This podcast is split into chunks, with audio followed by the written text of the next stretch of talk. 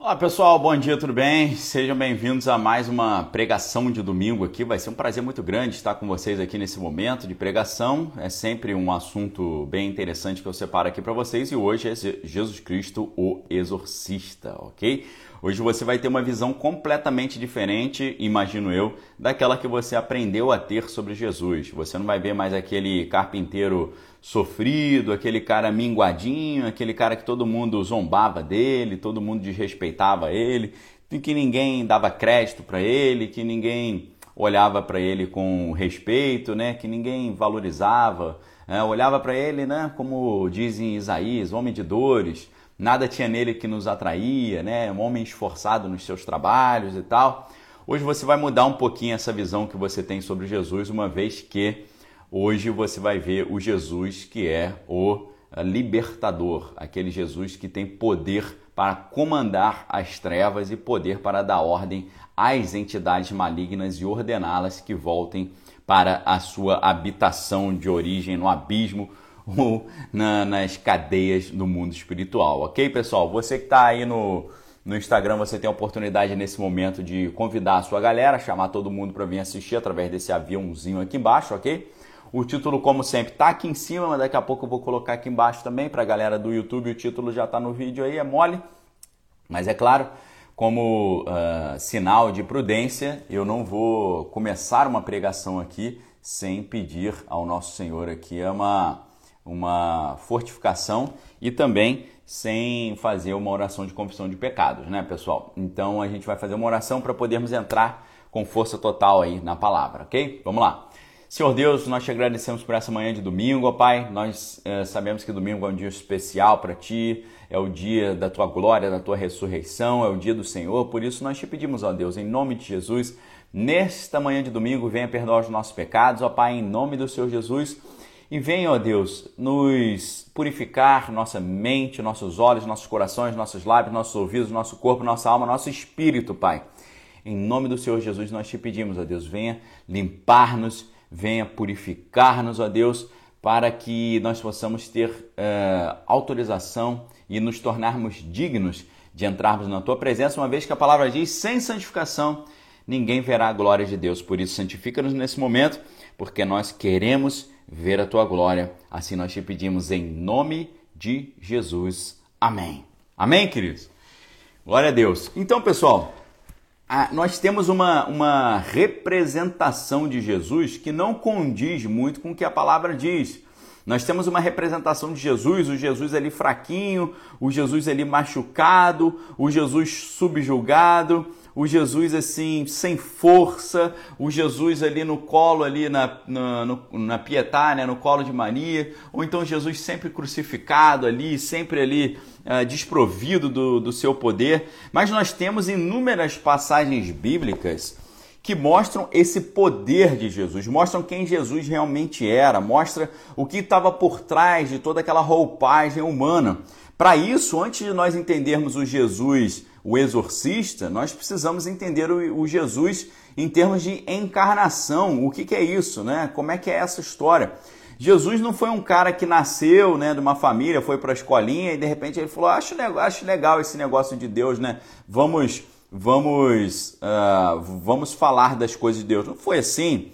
Ele nasceu já de uma forma completamente especial cumprindo uma maneira que já havia lá em Isaías, dizendo que a jovem conceberá, mas a, a virgem também conceberá, né? A expressão hebraica é alma. Aí os caras falam assim: ah, mas alma pode ser jovem ou pode ser virgem. Então deve ser jovem, não deve ser virgem. Se pode ser jovem pode ser virgem, é, pode ser virgem também, ok? Sem falar que na, na, ignorância do ser humano de tentar desmerecer a Bíblia, o ser humano esquece de um negócio chamado é, partenogênese. Você já ouviu falar em partenogênese? O que, que significa a partenogênese? A partenogênese significa quando animais conseguem é, reproduzir-se espontaneamente, ok? Quer ver um exemplo? O famoso dragão de Komodo, né? O dragão de Komodo, ele consegue se reproduzir espontaneamente. Ele sozinho, sem ter tido uma, uma relação ali com o macho e a fêmea, ele consegue se reproduzir. Ok? Inclusive tem um filme, tem um filme muito nojento, antigo, que eu até esbarrei com esse filme de novo, chamado Inimigo Meu, que era com Dennis Quaid, ele ia para um, um planeta uh, externo aí, e aí tinha um homem meio lagarto, e de repente o homem lagarto gerava um filho. E aí todo mundo, pô, que, filme horroroso. Mas isso está inspirado em fatos é, reais, porque lagartos conseguem fazer partenogênese. Tubarões já viram que conseguem também fazer partenogênese. Salamandra, peixes, lagartos, serpentes conseguem fazer a partenogênese. A gente não tem caso de partenogênese em pessoas, mas isso que aconteceu, esse nascimento virginal ali de Maria, você não precisa ficar, ó oh, meu Deus, que coisa impossível, a Bíblia fica inventando história. Isso existe no reino animal, se chama partenogênese. O que é partenogênese?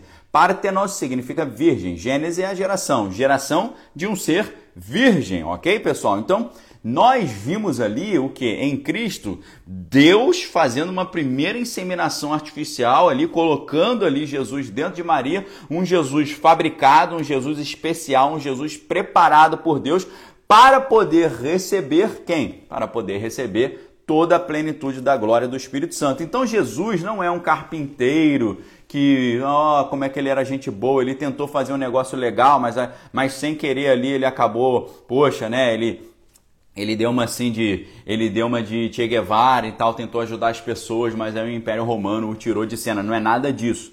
O que a Bíblia está falando é que Deus ele arrumou uma maneira dele se transformar em homem, entrar no ventre humano. Jesus está representando um novo Adão, uma nova criação, está representando ali uma nova maneira de. Uh, uma nova maneira de simplesmente o.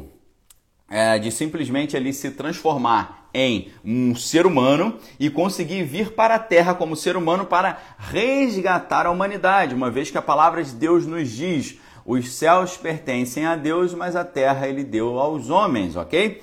Deus deu a terra aos homens. Só que aí os homens entregaram a terra para quem? Para o inimigo. Os homens deram de presente a terra para o inimigo, porque o inimigo enrolou o homem. O inimigo falou para os reis da terra o seguinte: se você me der a autoridade sobre a terra, todos os reinos te darei, aí se prostrado me adorares. Então ele dá esses. Eh, eh, os, os homens da terra aceitaram essa proposta, assim como os espectros né, no Senhor dos Anéis, os Nazgûl, né, aqueles reis caídos, os nove homens desconhecidos, esses nove homens conhecidos, reis humanos, eles abriram mão da sua humanidade e se transformaram em espectros, espíritos malignos, porque eles entregaram os seus reinos para o Sauron, para o inimigo. E a mesma coisa aqui no planeta Terra. planeta Terra, os controladores da Terra entregaram e continuam é, sucessivamente entregando a Terra para Lúcifer. Só que aí o que, que Deus fez? Deus falou: se eu entreguei a terra para o homem e o homem deu para o Lúcifer, o que, que eu vou fazer? Eu vou me transformar num homem e vou pegar a terra de volta para os homens e vou dar a terra para os homens novamente, ok? Como a gente sabe pela palavra que diz: os humildes herdarão a terra, diz as Sagradas Escrituras, ok? Então Jesus não é, poxa, um carpinteiro gente boa que tentou ajudar os menos favorecidos e acabou sendo martirizado pelo Império Romano. Não tem nada a ver com isso. Jesus é Deus encarnado se ele é Deus, ele é onipotente, onisciente, onipresente e eterno. Ele tem os atributos divinos, ele tem a, a, eternidade, ele tem a onisciência, ele sabe de tudo, ele tem a onipotência, ele tem todo o poder, ele tem a onipresença, ele está em todos os lugares ao mesmo tempo. Só que, dentro da teoria da encarnação, nós temos o princípio da kenosis. O que é a kenosis? É o esvaziamento. Jesus, para vir num corpo humano, ele não pôde habitar um corpo humano na plenitude do seu poder, no esplendor da sua glória. Se ele entrasse num corpo humano no, na plenitude do seu poder, no esplendor da sua glória, o que, que ia acontecer? O, o corpo humano ia simplesmente explodir, ok? Não aguenta, ok? Inclusive, para que Jesus viesse para um corpo humano, Deus, uma parte da Trindade viesse para o corpo humano, ele já teve que criar um corpo especial, ok? Um corpo preparado, um corpo modificado. Jesus não vem em qualquer corpo, ele vem num corpo que Deus, através do Espírito Santo, que cobriu Maria, né? O que, que a Bíblia diz? É, o Espírito Santo te, enco te encobrirás e conceberás, ou seja, uma concepção sobrenatural. Deus coloca ali um, um, um óvulo e, e constrói um ser humano totalmente preparado para receber essa força poderosa do Espírito Santo de Deus e da presença de Deus. E é exatamente isso que o inimigo está tentando reproduzir há séculos, porque quando ele viu que Deus conseguiu criar um corpo humano é, transformado e habitar nesse corpo, ele falou: então eu preciso fazer isso também. É por isso que a genética está tão forte hoje, por isso que a questão do genoma, as experiências genéticas, as experiências com o genoma humano, as experiências da biologia ali que trata do DNA, é por isso que isso está tão forte hoje, porque com a física no século XX, eles já conseguiram abrir os portais para liberar essas entidades diabólicas que estavam presas em outras dimensões. Agora eles precisam criar corpos capazes de receberem essas entidades malignas, ok? Então é isso que está acontecendo, é isso que Jesus fez. Jesus é, o, é Deus e ele vem à Terra para uh, fazer essa, essa, esse trabalho, ok? A Paula Friburgo está lembrando que essa explicação que eu acabei de dar está no meu livro, Davi, o Homem Projetado por Deus. Exatamente, pessoal. Se você quer ter essa explicação, é só você pegar o meu livro, Davi, o Homem Projetado por Deus. Deixa eu pegar aqui rapidinho para vocês, ok? Então aqui, ó, nesse livro meu, Davi, o homem projetado por Deus, você entende exatamente isso, tá? Davi foi projetado por Deus de geração em geração, assim como Jesus também. Tá certo?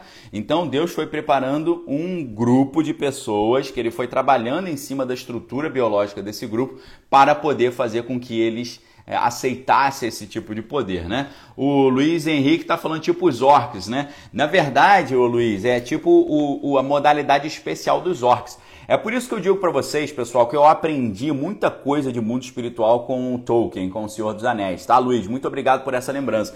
O que que o Saruman faz? O Saruman, ele quer criar um exército de super orcs, ou seja, soldados malignos muito poderosos. Então, o que que ele faz? Ele mistura o DNA dos orcs com o DNA de outros animais e ele cria os chamados Uruk-hai. Uruk-hai são os super orcs, super fortes, super vigorosos. Então, ele faz ali uma engenharia genética para poder criar esse exército né, maligno, ok? Então, o que você vê ali em Jesus, né, um exemplo, e foi a capa que eu coloquei para esse vídeo de hoje. Deixa eu colocar a capa para vocês aqui. Essa capa que eu coloquei para vocês, você vê ali o Morgoth dentro do Silmarillion, que é o, o ser supremo do mal, e lá embaixo pequenininho você vê ali um elfo que lutou contra ele, né? É isso que acontece quando as pessoas olham para o mundo espiritual e veem Jesus, o Jesus fraquinho, Jesus carpinteiro. Jesus não é fraquinho nem é carpinteiro. O que, que aconteceu com Jesus? Para Jesus vir para o planeta Terra, ele teve que se esvaziar. Por isso que é a doutrina da kenosis. Kenosis significa o esvaziamento em grego, porque Paulo nos explica isso com todas as letras quando ele diz Jesus Cristo sendo Deus, ok? Para quem aí... Ah, é impossível que Jesus seja Deus. Não tem como Jesus ser Deus. Pelo amor de Deus, se você está falando de Jesus, você tem que se reportar à Bíblia. A Bíblia fala do início ao fim que Jesus é Deus, ok, pessoal? Pelo amor de Deus, não paguem mico falando isso, tá bom? Isso aí é piriri pororó, etc e tal, de quem não conhece as coisas. O apóstolo Paulo diz: Jesus Cristo, sendo Deus, não usurpou assumir a forma de Deus, antes assumiu a forma de servo, ok? Isso está lá no capítulo 2 de Filipenses, né? Embora sendo Deus, não se considerou ser igual a Deus, né? Por mais assumiu a forma de servo. Ele se esvaziou e assumiu a forma de servo. Ele não veio aqui, não quis vir no, esplendor da sua glória. Então, Jesus, para entrar num corpo humano, ele se esvazia, ou seja, ele abre mão de uma parte dos seus atributos espirituais. E aí, quando ele faz isso, todo mundo olha para ele e vê um homem. Todo mundo olha para ele e vê um homem. Mas quando, eu, eu, eu quero dizer para vocês a, a, a, diferença agora de abordagem. Quando o, o homem olha para Jesus na Bíblia, ele vê um carpinteiro. Quando o mundo espiritual olha para Jesus, como é que eles veem Jesus, ok? O homem olha para Jesus e vê um carpinteiro, um homem trabalhador, um homem de dores esforçado no seu trabalho. Agora, quando os seres espirituais olham para Jesus, o que eles veem? Ok? Nós sabemos que o apóstolo Paulo fala sobre o homem natural e o homem espiritual. O que é o homem natural? A Bíblia chama em grego de andros psíquicos, é o homem que vive governado pela sua alma e não pelo seu espírito. O que é o homem espiritual? É o andros pneumáticos, é o homem que vive pelo pneuma, pneuma, que é o espírito, ou seja, o homem que é governado pelo espírito. O homem que é governado pela alma, ele olha para Jesus e vê a pietá, ele vê o Jesus todo quebradão, todo sangrando ali, o Jesus crucificado, todo fraco. Isso é o que o homem natural quer que você entenda de Jesus, ok? Eles não querem que você veja o Jesus Pantocrator, o Jesus Deus, o Jesus Todo-Poderoso. Como está escrito lá em 1 João 5,20, primeira epístola de João, capítulo 5, versículo 20, está escrito o quê? Está escrito, uh, no verdadeiro estamos, isto é, em Jesus Cristo. Este é o verdadeiro Deus, a vida eterna. Ou seja, Jesus Cristo é o verdadeiro Deus e a vida eterna. Então, você tem que perceber que existe uma grande conspiração contra as coisas de Deus. Existe uma grande conspiração contra o, a, a própria pessoa de Jesus Cristo, para que você não perceba que a pessoa de Jesus Cristo é o Deus Todo-Poderoso. Ok? O mundo está continuamente tentando fazer com que você veja Jesus como o cara fraquinho, o cara derrotado ali, o cara sem força, ok? O que está escrito no Salmo 2? Por que as nações pagãs planejam revoltas? Por que o povo fazem planos tão tolos? Os povos fazem planos tão tolos. Os seus reis preparam e os seus, se preparam, os seus governantes fazem planos contra Deus, o Senhor, e o rei que ele escolheu. Ou seja, o seu ungido. Vamos nos livrar do domínio deles, acabemos com o poder que eles têm sobre nós. Do seu trono lá no céu, Deus ri e zomba deles, ok? Então, no Salmo 2, você vê que já nos tempos antigos, isso aqui foi escrito 900 anos antes de Cristo, ou seja, 2922 anos atrás, você vê que já existia, a Bíblia já está te falando que os poderosos da terra, os reis da terra, aqueles que mandam no planeta Terra, estão se reunindo para tirar Deus de cena, para tirar as coisas de Deus, para tirar as coisas do tirar as coisas do Senhor, ok? Então, o que, que a gente está vendo aqui? Existe um plano desses poderosos para diminuir as coisas de Deus e tornar as coisas de Deus chatas, as coisas de Deus monótonas, as coisas de Deus cafonas e as coisas de Deus sem graça, ok? Só que o que nós estamos vendo na Bíblia, a Bíblia é super interessante, basta você ver a pregação do domingo passado, né, decodificando a Bíblia, e a Bíblia é uma maravilha, ok? Então a galera está perguntando, mas por que, que Jesus é o Filho de Deus? Porque Deus enviou Jesus como o, a, a parte da Trindade.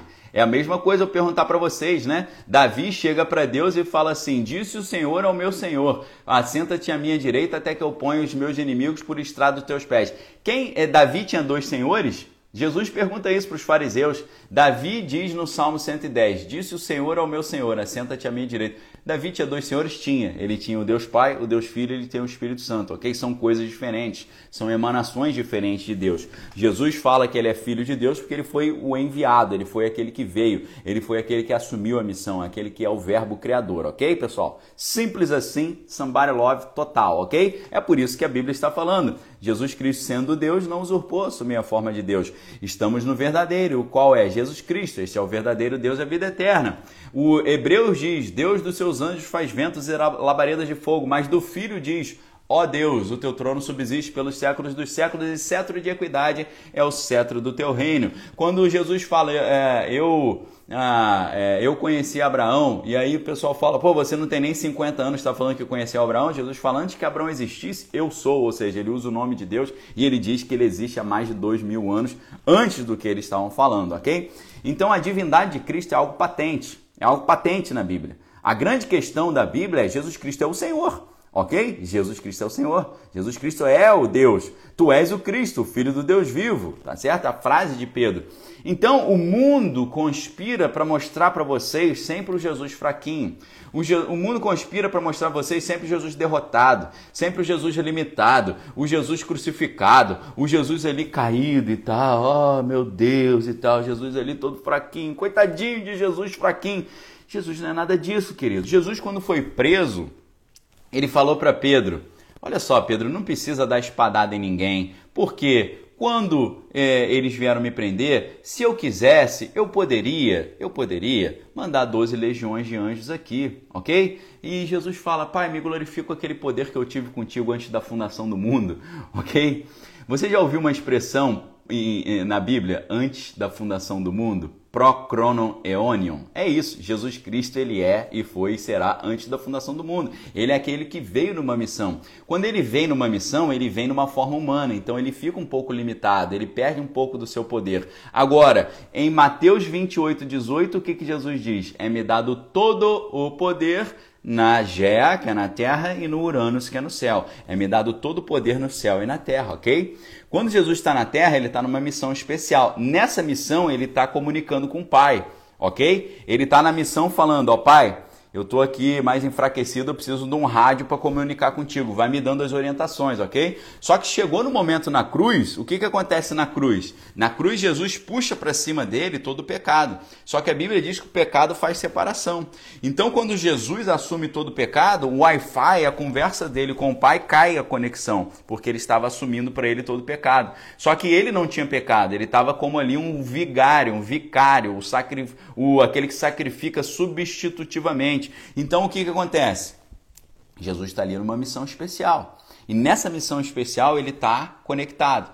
Quando ele assume o pecado, quando o pecado vem sobre ele, o telefone cai a conexão e ele fala: Eloi, Eloi, lama sabachthani, por que me desamparaste, ok? Porque você se afastou. Ele está fazendo aquilo tudo para mostrar o seu lado humano também. Ele não veio como 100% Deus, ele veio como 100% homem e 100% Deus também. Agora, um Deus que abriu mão dos seus atributos momentaneamente. Por quê? Quando Jesus ressuscita, Jesus já não é mais o homem. Jesus é é-me dado todo o poder nos céus e na terra. É o Pantocrator, é o Senhor do universo, ok, pessoal? Você tem que entender o Jesus Cordeiro, Jesus Leão. Jesus Cordeiro é Jesus na missão especial, enfraquecido ali, fingindo que não, não, não, não, eu sou apenas uma pessoa normal, ok? É a mesma coisa você chegar para um cara, para um policial numa operação especial e falar, cara, tu vai ter que se infiltrar lá no meio da bandidagem. No meio da bandidagem, ele não vai poder ir com a roupa de policial, ele não vai poder ir com as suas armas, ele não vai poder ir com fuzil, com pistola, com,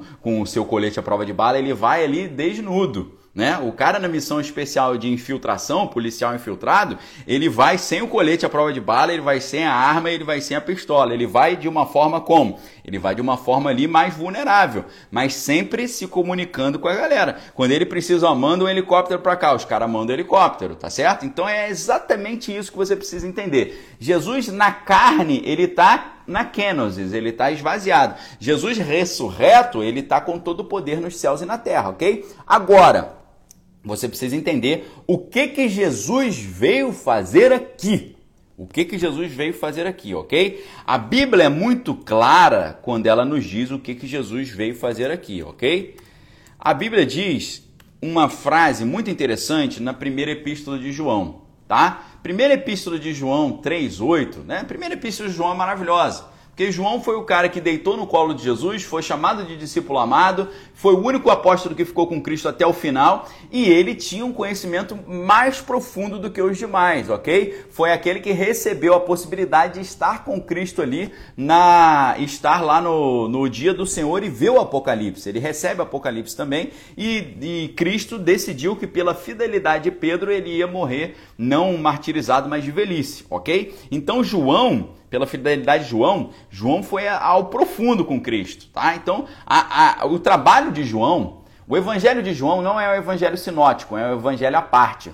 O evangelho de João, você vê Jesus sendo colocado como divino o tempo todo. No princípio era o verbo, o verbo estava com Deus, o verbo era Deus, todas as coisas foram feitas por ele, sem ele nada que foi feito se fez e o Verbo se fez carne, habitou entre nós e vimos nele a glória do unigênito do Pai. Ou seja, João já começa o seu evangelho contando de novo a criação do mundo e dizendo que João foi quem criou, que Cristo foi quem criou o mundo, porque Cristo é o Verbo, é a palavra de Deus que criou todas as coisas, ok?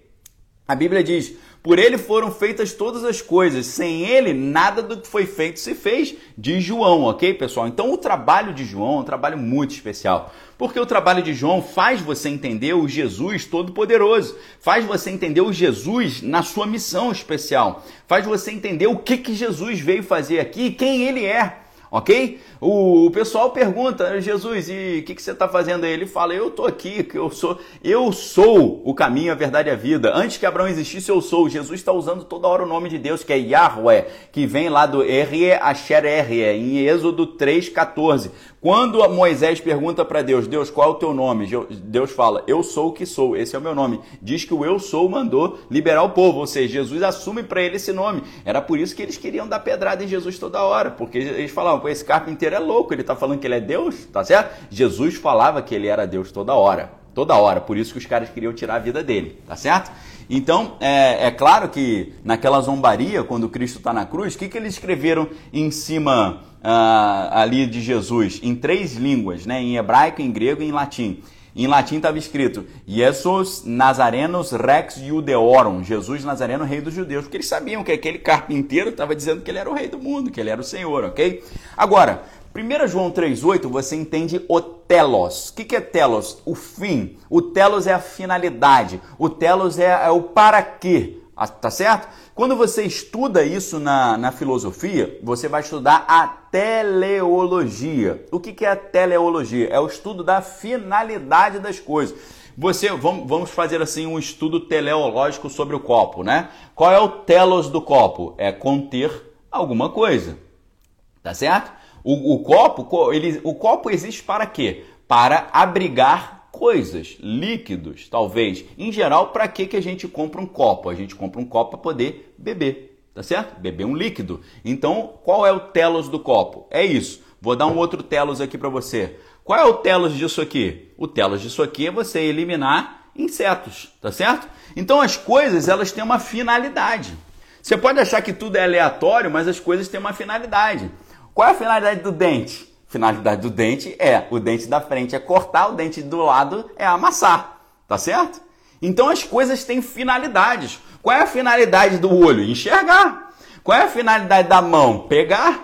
Qual é a finalidade do estômago? É digerir. Qual é a finalidade do intestino? É, é reabsorver. Tá certo? Qual é a finalidade do rim? Filtrar o sangue, poxa. Tudo tem uma finalidade, ok, queridos? Tudo tem uma finalidade, tudo tem um telos. Isso é a teleologia, ok? Isso tem, tem estudos maravilhosos sobre isso. Tem um estudo de um filósofo chamado Arthur Schopenhauer. Schopenhauer escreveu um livro, é, Die Welt als Will und Vorstellung. O que, que significa isso? O mundo como vontade e representação. O que, que ele vai dizer? A vontade de comer gera o estômago, gera a boca. A vontade de comer gera o sistema digestivo. A vontade de enxergar gera o olho. Ou seja, as coisas têm finalidade. O mundo não é aleatório, o mundo não surgiu por acaso, o mundo faz parte de um plano, tá certo, pessoal? Para você estar tá vivo aí hoje, você não, você não tem noção da, da, da, do tamanho da complexidade que é. A gente está vivo hoje, está conseguindo conversar. Para você estar tá vivo hoje, tem que, você tem que respirar. Como é que você respira? A sua célula, a hemácia, o glóbulo vermelho, ela cospe o núcleo, cuspindo o núcleo, ela fica numa forma de foice, numa, numa, numa estrutura foiciforme ou falciforme, fica ali numa estrutura de foice e numa estrutura de altere, perdão, é, foice é anemia falciforme, fica numa estrutura de altere, achatada no meio e mais avantajada nas pontas, e assim ela tem mais espaço para quê? Para transportar o oxigênio. Como é que a hemácia faz para puxar o oxigênio? Ela tem um composto férrico dentro dela, o glóbulo vermelho tem ferro dentro dele, é por isso que ele ele, consegue puxar o oxigênio, é por isso que o sangue é vermelho, é por isso que o sangue tem cheiro de ferro, porque tem ferro dentro do, do, da célula do sangue, a hemácia, os eritrócitos, as células vermelhas. Então, quando nós respiramos o oxigênio, ele entra no nosso pulmão, nos alvéolos pulmonares, ele passa para o sangue, no sangue a, a hemácia puxa ele para dentro, e quando a hemácia puxa ele para dentro, o, o, o, glóbulo vermelho vai passando ali pelos capilares. O que, que são capilares? São veias fininhas, igual um cabelo, por isso que é capilar, cabelo. E quando ela passa pelo capilar, tem a troca dos, do, a troca ali dos gases. O que, que acontece? A célula vem passando, para, é, a hemácia vem passando ali pelos capilares, e nos capilares aqueles, aquelas veias fininhas, elas entregam o oxigênio para a célula e pegam de volta o gás carbônico. Por quê? Porque dentro da minha célula e da sua célula está acontecendo uma combustão, pessoal. Você acredita que nós, dentro de nós, está pegando fogo? Você acredita nisso? Aí você fala, mas como assim, Daniel? Ué, pessoal, dentro da célula a gente tem várias estruturas dentro da célula humana. Você tem o DNA, você tem o, o retículo endoplasmático liso, você tem o retículo endoplasmático rugoso, você tem um monte de coisa dentro da célula. E na célula você tem também o que? Você tem ali a mitocôndria. O que, que a mitocôndria é? A mitocôndria é a fábrica, é uma usina de energia. O que, que a mitocôndria faz? Ela pega a energia do corpo e gera o que? Uma combustão. Ela faz combustão. Por que, que você acha que nós somos quentinhos? Porque nós temos uma usina dentro de nós. Nós temos aqui uma bateria da Matrix, como meu amigo Alvarez está falando, ok? Olha a, olha a complexa estrutura do corpo humano, pessoal, para funcionar. Eu estou falando só da combustão. Dentro da, dentro da mitocôndria acontece um negócio chamado ciclo de Krebs. O ciclo de, o ciclo de Krebs é a combustão que acontece ali dentro. Para ter combustão, pessoal, você tem que ter um composto de carbono mais o oxigênio, ok, pessoal? A combustão precisa de um hidrocarboneto mais um oxigênio. É por isso que é, a gente usa carvão. O que, que é carvão? Carvão é um hidrocarboneto, carvão é carbono. Tá certo? Carvão é carbono. Então, o que, que acontece? O, o, no, quando a gente come e respira e bebe, nós estamos trazendo esses ingredientes que a mitocôndria vai usar para fazer uma combustão. Tem uma usina de produção de energia ali dentro. Ela usa o quê? Ela usa a, os hidrocarbonetos da nossa alimentação e ela usa o oxigênio. Não existe combustão sem oxigênio. Você já viu muitas vezes, né? Você pega uma vela. Se você pega uma vela e põe um copo em cima dela, ela consome todo o oxigênio que está ali dentro e apaga. Por quê? Sem o oxigênio, o fogo não acontece. Sem o oxigênio, a combustão não acontece. E qual é o resultado da combustão? Gás carbônico e água, ok? Toda combustão é feita com hidrocarboneto mais oxigênio, dando gás carbônico e água. Então o que, que acontece? Essa célulazinha que você não trabalhou para fazer, é tudo automático, essa célulazinha que é a hemácia, que é o eritrócito, que é o glóbulo vermelho, que é aquele que transporta o oxigênio, ela pega o oxigênio nos nossos alvéolos pulmonares e ela vem passando ali pelo sangue, na grande circulação e na pequena circulação, ela vai passando ali, quando ela passa pelos capilares, ela troca, ela fala: Ô pessoal, chegou o oxigênio para poder fazer a combustão e o corpo ter energia continuar funcionando, ok? Então ela passa ali, entrega a, a, o oxigênio e pega o gás carbônico e vai embora.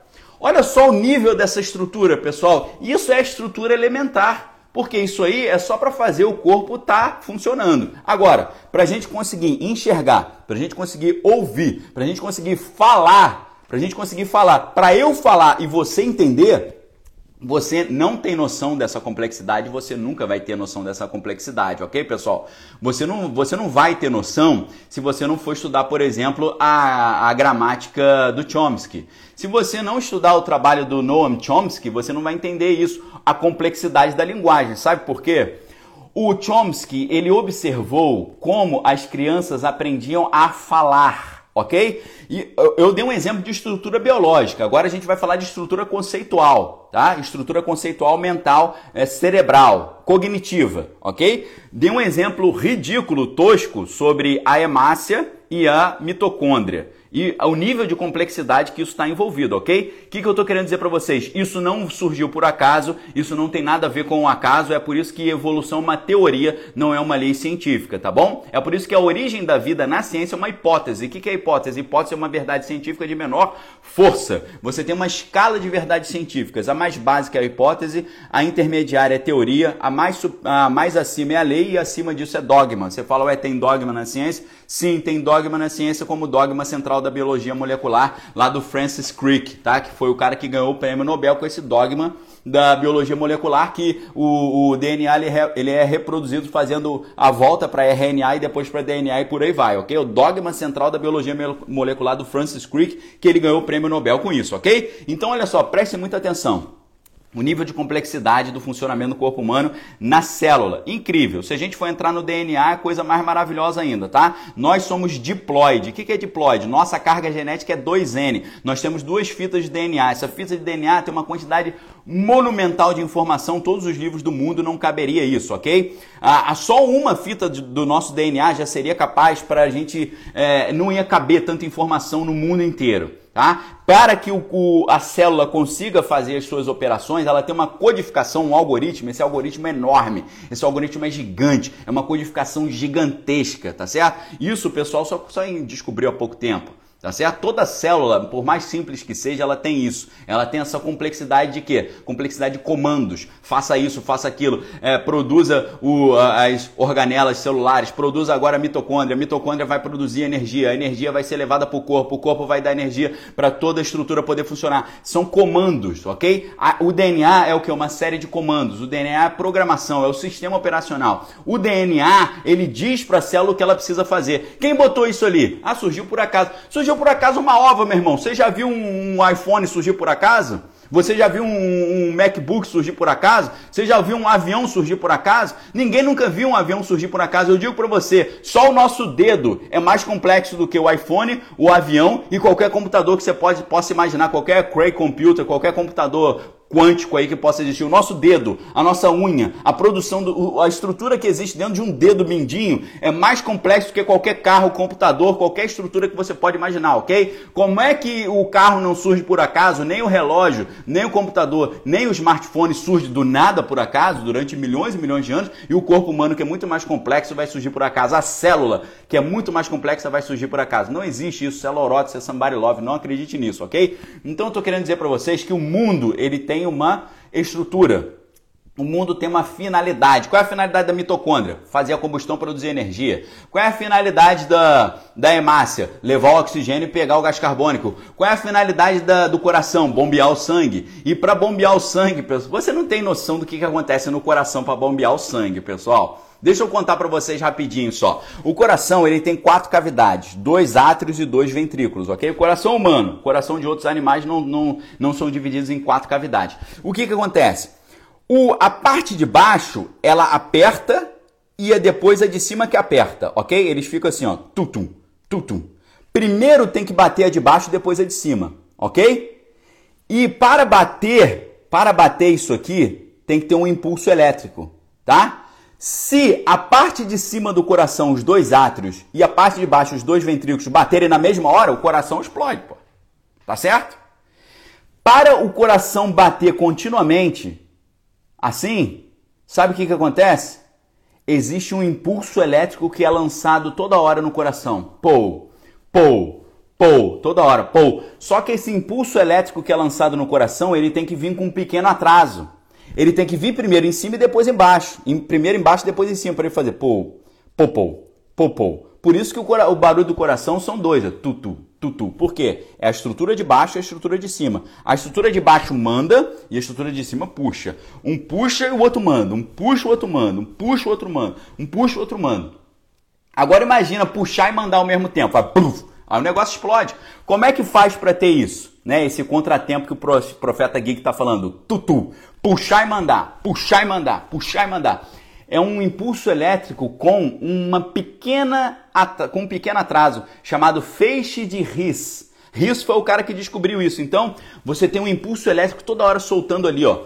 Uma descarga elétrica, queridos. Imagina quanta descarga elétrica durante a sua vida no teu coração. Pou, pou, toda hora. Pou, pou, pou, pou, pou, pou, pou, pou. E o coração é um músculo. É um músculo. Só que é um músculo, pessoal, de contração involuntária. Imagina se você tivesse que ficar fazendo força para bater o coração. Imagina se você tivesse que ficar fazendo força para bater o coração. Imagina se o seu coração fosse seu braço e toda hora você tivesse que fazer assim, ó, com o braço, ó. Imagina, toda hora. Sabe o que, que ia acontecer? Fadiga muscular, ok? Imagina eu ficar o dia inteiro fazendo isso com o meu braço, ó, ó. Tum, tum, tum. Sabe o que, que vai acontecer? Daqui a cinco minutos meu braço vai estar tá doendo pra caramba. Sabe por quê? O, o, a, a glicose não vai ser suficiente para dar energia para a célula muscular. Essa célula muscular aqui, ela não vai conseguir produzir energia suficiente. Sabe o que, que vai acontecer? A, a célula muscular ela arruma um outro jeito de produzir energia, que é a fermentação alcoólica, tá certo? A fermentação lática. A fermentação lática, ela, ela produz ácido lático. O ácido lático faz o músculo ficar ardendo, ok? Imagina se a gente tivesse que ficar dependendo do coração, a gente tivesse que fazer força para o coração bater. Imagina, toda hora. Tum. Aí você esquece, você morre. Tum, tum, tum. Um, músculo de contração involuntária e você não sente fadiga. É um músculo que está lá toda hora. Pou, pou, pou, pou, popou o dia inteiro. Imagina se fosse um músculo normal, com funcionamento normal, de fermentação lática. O coração, depois de poucos minutos, ia ficar doendo pra caramba. Imagina o músculo fazendo o maior esforço ali. Você fala, caraca, tá dando fadiga, tá dando fadiga no meu coração. Não, você tá parado e o coração tá pô, pô, pô, pô. É um músculo, só que é um músculo de contração involuntária. E a respiração, querido? E a respiração que eu tô aqui acordado e respirando. E eu tô respirando. E aí eu durmo. Sabe o que, que, que, sabe que, que ia acontecer quando eu dormisse? Eu ia morrer. Por quê? O diafragma não tá ali fazendo. É, respiração é músculo também, querido. Tá certo? A respiração é um músculo chamado diafragma. Esse diafragma, o músculo fica embaixo do pulmão, fica ele fica puxando para baixo, aí o ar entra, ele fica puxando para baixo. Imagina se esse músculo aí, ele você tivesse que ficar fazendo força toda hora também. Você pode fazer força para respirar, você... E quando você dorme? Como é que você ia fazer para bombear o coração dormindo e para puxar o oxigênio dormindo?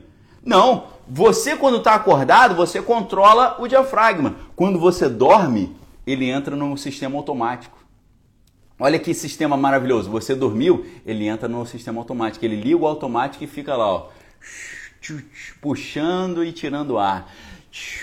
Você entra no automático. Quando você acorda, volta para o manual, volta para o volta pro lúcido. Aí você dorme, era para o cara dormir e morrer, porque parou o coração, parou a respiração. Não, a, a, o diafragma ele entra no esquema do coração, involuntário. E ele vai e volta e vai fazendo a respiração. Ninguém nunca fez força para fazer isso, né? Você nunca fez. Ô, oh, preciso. Imagina se nós tivéssemos que montar a nossa estrutura biológica para poder existir. Não ia adiantar, todo ninguém ia existir. Isso foi projetado, mas tá na cara que isso foi projetado. E eu digo para você, se foi projetado, tem um telos, tem uma finalidade, OK, pessoal?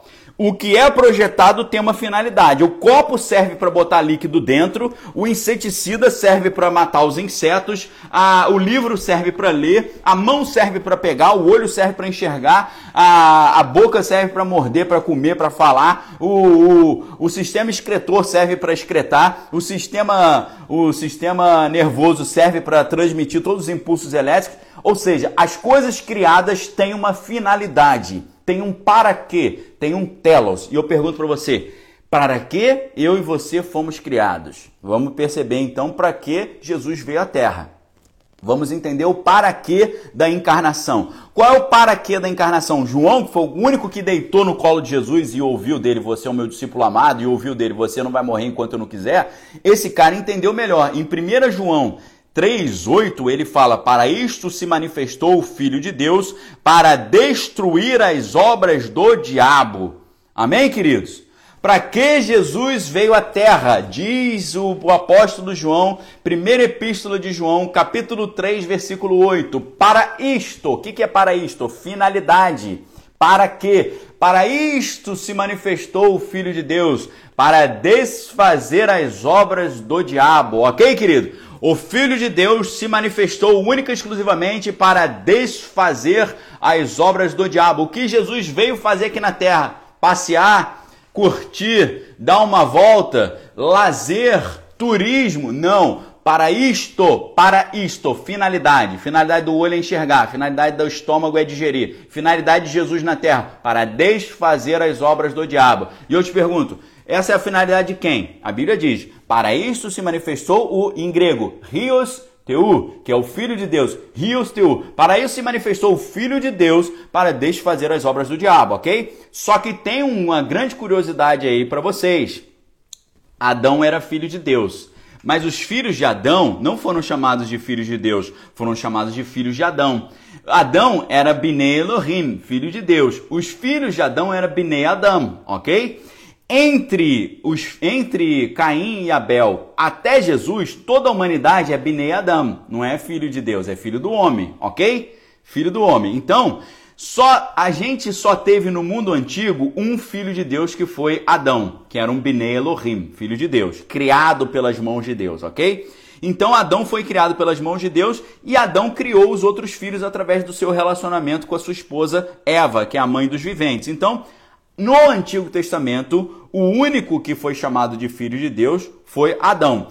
Existem outros seres chamados de filhos de Deus, os anjos. Uma, algumas categorias angelicais são chamadas de Bnei Elohim, ok? Bnei Elohim é categoria angelical ou então Adão. A Bíblia fala, Adão era filho de Deus, porque Deus foi que criou. Agora, Caim, Abel, Sete, é, Jared, é, todos esses descendentes, né?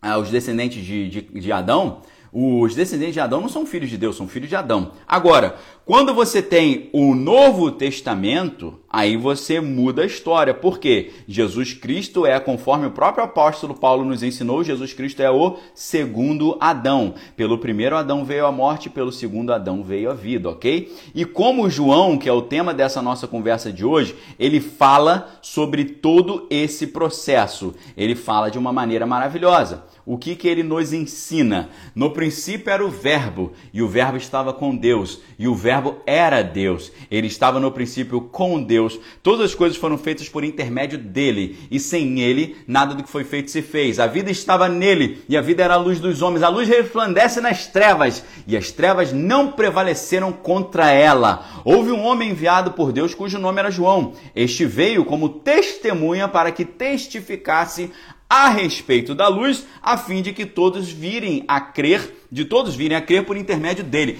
Ele não era a luz, mas veio para que testificasse da luz, a saber, a verdadeira luz que vinda ao mundo ilumina todo homem. O Verbo estava no mundo, o mundo foi feito por intermédio dele, mas o mundo não o conheceu. Veio para os que era, o que era seu, mas os seus não o receberam. Presta atenção agora, mas a todos quantos o receberam, deu-lhes o poder de serem feitos filhos de Deus a saber, aos que creem no seu nome, os quais não, na... preste atenção, os quais não nasceram do sangue, nem da vontade da carne, nem da vontade do homem, mas da vontade de Deus. Filho de Deus não nasceu da carne, nem da vontade do homem. Vou ter um filho, vou ter relação com a minha esposa. Não, não nasceu da vontade da carne, não nasceu da vontade do sangue, mas nasceu de Deus. E o Verbo se fez carne e habitou entre nós, cheio de graça e de verdade, e vimos a sua glória, glória como do unigênito do Pai. O que, que eu estou querendo dizer aqui para vocês, queridos? Eu e você nascemos de um pai e de uma mãe. É impossível. Todo mundo que está aí saiu de dentro de uma mulher. Não tem como fugir dessa. Até Jesus ele nasceu de dentro de uma mulher, mas não de uma relação normal, mas saiu de dentro de uma mulher. Então, todos nós aqui saímos de dentro de uma mulher, ok? Porém, nascido de uma mulher, nós somos o que? Binei Adam, filho do homem. Porém, o que é nascido da carne é carne, o que é nascido do espírito é espírito. Aquele que não nascer da água e do espírito não herdará o reino de Deus. Quando você passa pelo novo nascimento da água da palavra, o novo nascimento pelo fogo do espírito, você não é mais um filho do homem, você se torna um filho de Deus, ok? Você não é mais um, uma, um ser carnal, você agora é um ser espiritual. Você não é mais um homem e uma mulher naturais, você é um homem e uma mulher espirituais, ok, queridos? Que discernem todas as coisas. O que, que eu quero dizer para você? Você também é filho de Deus, você também é filha de Deus. Ou seja, se você também é filho de Deus e você também é filha de Deus, 1 João 3,8 também vale para você. Para isto se manifestou o Filho de Deus, para desfazer as obras do diabo. Sabe o que significa isso? Jesus se manifestou para desfazer as obras do diabo, e todo mundo que nasce da água do Espírito e se torna filho de Deus também se manifesta para desfazer as obras do diabo, ok, pessoal? É isso que eu estou querendo dizer para você. Se o apóstolo João está falando que o Filho de Deus se manifesta para desfazer as obras do diabo, você, se você é filho de Deus, se você é filha de Deus, você também se manifestou para desfazer as obras do diabo, ok, queridos? Então, é exatamente isso que você está vivendo agora, é exatamente isso que você precisa entender nesse momento agora. Você também é filho de Deus, você também é filha de Deus e você está aí completamente preparado para desfazer as obras do diabo. E o diabo já está saindo correndo, o demônio está desesperado. Você sabia disso? O demônio está desesperado, sabe por quê? Porque a casa caiu. Porque quando chega a verdade, é igual você quando você acende a luz. Quando você acende a luz, não tem diálogo com as trevas. Quando você acende a luz, as trevas obrigatoriamente têm que sair. Imagina você acender a luz de um quarto e demorar a sair a escuridão e a luz ir chegando devagarinho. Não é assim que funciona. Você acende a luz e as trevas saem correndo. Quando você traz a palavra da verdade, as trevas saem correndo, as trevas ficam desesperadas. E era exatamente isso que acontecia quando Jesus aparecia, quando Jesus chegava, ok? Deixa eu só pegar minha sandália aqui.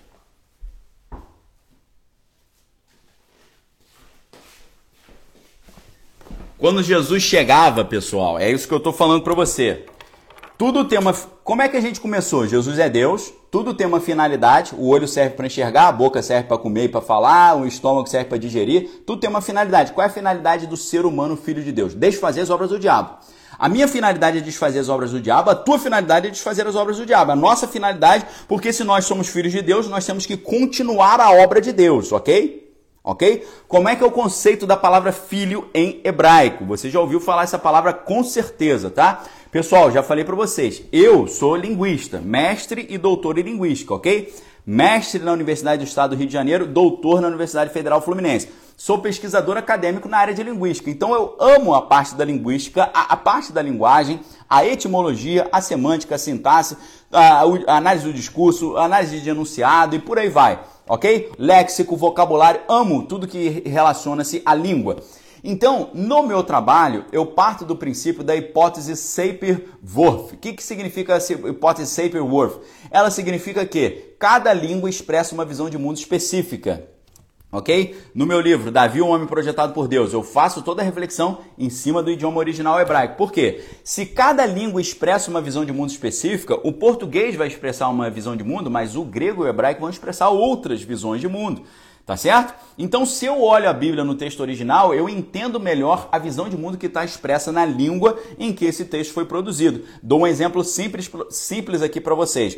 Como é que é dinheiro em alemão? Dinheiro em alemão é Geld. Geld vem da, da palavra Gold, que é ouro. Ou seja, a ideia de ouro em alemão vem da palavra Gelb, que é amarelo, vem da palavra Gold, que é ouro, por isso é Gelb, tá certo? Uh, ich, ich, ich habe keine Geld. Eu estou sem dinheiro, eu não tenho nenhum dinheiro aqui. Ou seja, Geld em alemão é dinheiro, vem da palavra Gold, que é ouro. Ou seja, em, em alemão, a ideia de dinheiro é ouro, ok? Como é que é na França? Na França, dinheiro é l'argent. L'argent vem de argentum. O que, que é argento? É prata, igual a Argentina. Por que a Argentina tem esse nome? Porque é Mar del Plata, Mar de Prata, tá certo? Então, a ideia em, uh, em alemão de dinheiro é o que? É dinheiro é ouro. A ideia em francês, dinheiro é o quê? Dinheiro é prata, ok? Agora, a ideia, a nossa ideia, né, dinheiro, né, dinheiro, uh, em português, dinheiro. Dinheiro vem da palavra denário. Denário significa o salário que você recebe por um dia de trabalho.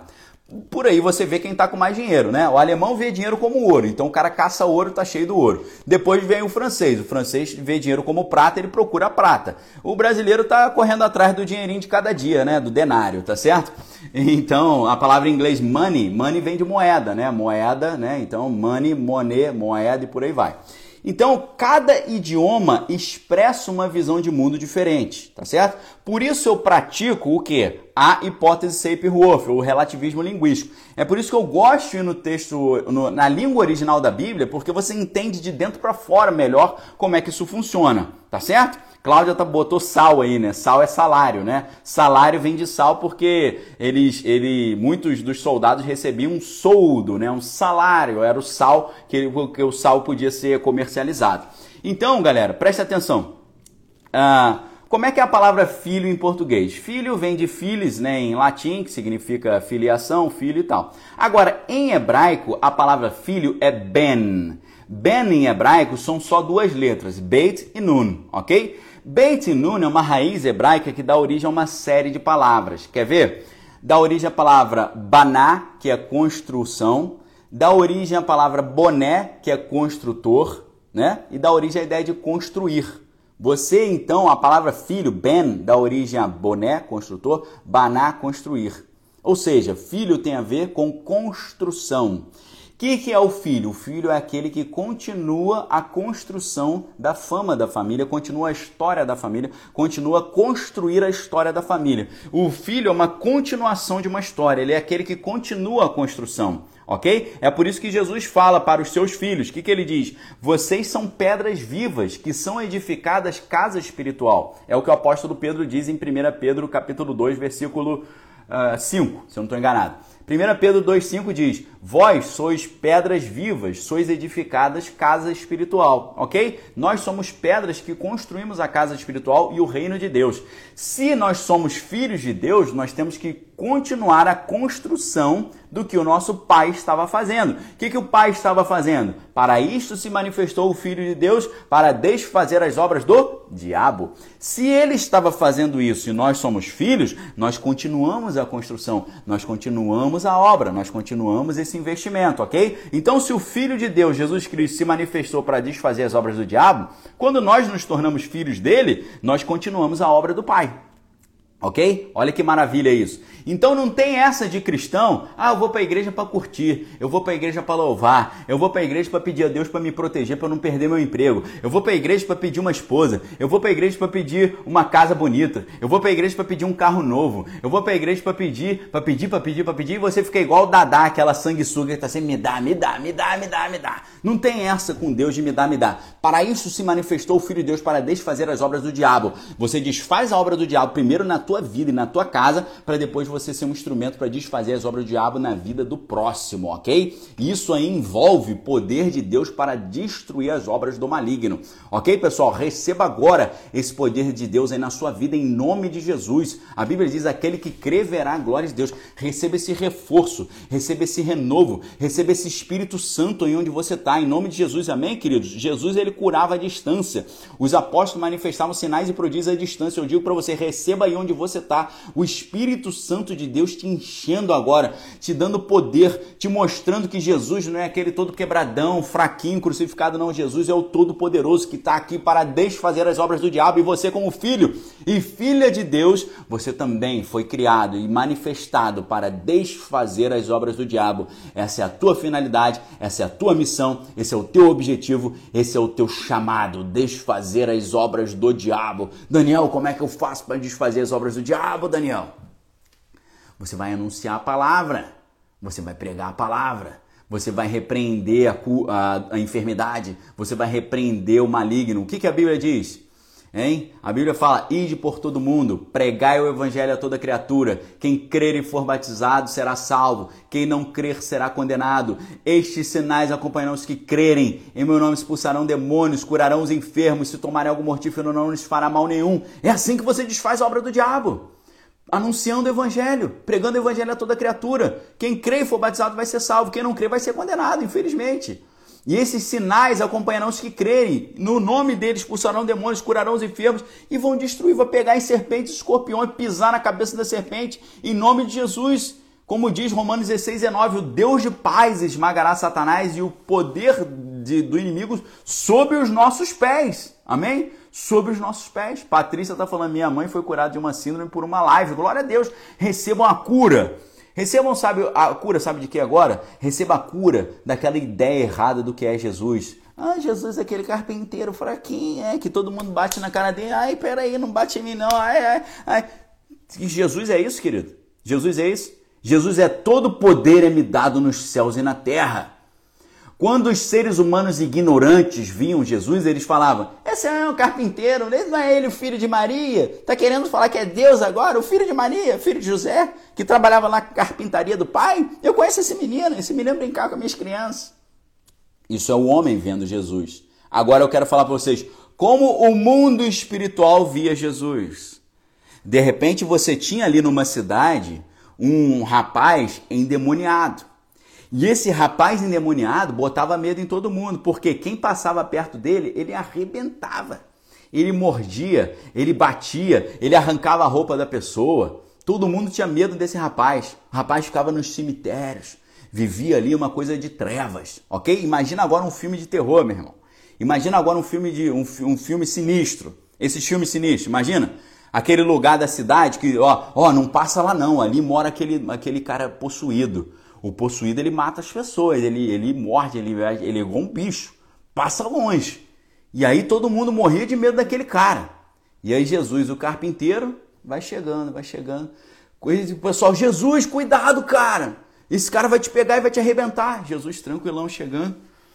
Quando chega lá, em vez do demônio partir para cima dele e morder ele, sabe o que, que acontece? O demônio pula aos pés dele e fala: Senhor, Vieste me punir antes da hora, por favor, não faça isso, ok?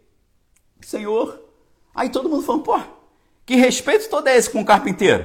Vocês estão conseguindo entender a diferença? Que respeito é esse com o carpinteiro? Sabe o que significa isso? É isso aqui, ó. Desvendando o olhar, desvendando os olhos. Você enxerga o mundo como ser humano ou você enxerga o mundo como homem e mulher espiritual, espirituais? Você enxerga o mundo como homem e mulher, como ser humano? Vou falar ser humano, vou perguntar de novo. Você enxerga o mundo como ser humano natural ou você enxerga o mundo como ser humano espiritual? Os seres humanos naturais olhavam para Jesus e falavam: Esse é um mero carpinteiro, homem de dores, esforçado no seu trabalho. Olhávamos para ele, nada tinha que nos atrair. É o filho de José, filho de Maria, brincava com minhas crianças. Eu sei quem é esse moleque. Isso é um garotinho que trabalhava com o pai na carpintaria. Isso é o ser humano natural. Olha para Jesus como? Jesus todo quebrado lá no colo de Maria. Jesus crucificado, todo arrebentado. Jesus um bebezinho sem noção. Menino Jesus ali, bebezinho. Pô, você olha, eu vou pedir ajuda para um bebezinho? Eu não vou pedir ajuda para bebê. Bebê que precisa de mamar, bebê precisa trocar fralda. Então eu não vou pedir ajuda para bebê. Aí você vê o cara todo quebrado, caído lá, morto. Você vai falar, eu não vou pedir ajuda pro cara que tá morto, porque ele tá precisando de mais ajuda que eu. Aí você olha o cara crucificado, você fala, como é que ele vai me ajudar? Ele não consegue sair dali? Então essas imagens você tem que tirar da sua cabeça, cara. A imagem que você tem, que ter na tua cabeça é Jesus dizendo: Todo poder é me dado nos céus e na terra. É João vendo Jesus com olhos como chama de fogo, pés como latão reluzente, da sua boca sai uma espada. E quando João olhou aquilo, ele desmaiou, porque era muito poder. Esse que é o nosso Deus que nós servimos. A gente não está mais na fase do Jesus Cordeiro. Agora é o Jesus Leão. É o Rei dos Reis, Senhor dos Senhores, admirável conselheiro, Deus forte, Pai da eternidade, príncipe da paz, o Criador de todas as coisas. Se você ficar vendo o teu Senhor como um cara todo quebradão, como um bebezinho, ou como um cara que está preso na cruz, que não consegue sair e fazer nada, você não vai conseguir receber dele todo esse poder, ok? E quando Jesus fala, me dá todo o poder nos céus e na terra, ele repartilha esse poder com seus filhos quando nós passamos pelo batismo com o Espírito Santo, ok? Pessoal, assim como Moisés repartiu o poder que estava nele com os seus 70 líderes, Jesus no Pentecostes repartiu para todo mundo. E você precisa passar pelo batismo no fogo para receber esse poder, ok? Quando o Espírito Santo descer sobre você e fizer morada sobre você em nome de Jesus. Amém, queridos? É assim que o negócio funciona. É assim que funciona. Se você fica vendo Jesus como bebezinho indefeso ou como todo quebradão, você não vai pedir ajuda para ele, porque o cara que é neném ou tá quebrado, ele não vai poder te ajudar. Agora, o rei dos reis, o senhor dos senhores, o leão da tribo de Judá, a raiz de Davi, a rosa de Saron, admirável, conselheiro, Deus forte, pai da eternidade, príncipe da paz, o todo-poderoso, aquele que recebeu poder no céu e na terra, aquele que venceu o inferno, aquele que foi à mansão dos mortos, arrancou do, de Satanás a chave da morte e agora levou cativo o cativeiro. Esse sim vai te dar, vai te dar uma visão para você receber esse poder. Eu te digo, receba esse poder agora, em nome de Jesus. Poder para quê? Para desfazer as obras do diabo. Se você é um homem de Deus, um filho de Deus, se você é filha de Deus, receba poder agora para desfazer as obras do diabo. Esse poder está com você, esse poder está comigo, esse poder foi derramado sobre nós através do poder do Espírito Santo, profetizado por Joel e concretizado no dia de Pentecostes em Atos dos Apóstolos, capítulo 2. Receba o poder de Deus para desfazer as obras do diabo, primeiro na tua vida, depois na vida do próximo, em nome de Jesus. Amém, queridos? Agora, eu preciso contar para vocês a, a operação especial, ok? Você sabe que todos os exércitos do mundo, eles têm eles têm é, grupos de operações especiais. Você sabe disso, você não sabe? Você tem a Força Delta, você tem um fuzileiro naval, você tem um pessoal de comandos, né? Você tem vários grupos que são de operações especiais, ok? É, e tem vários cursos de alto nível muito difíceis que fazem as pessoas é, ter esse tipo de. Uh, esse tipo de. esse tipo de, de ação, ok? Então, o que, que acontece?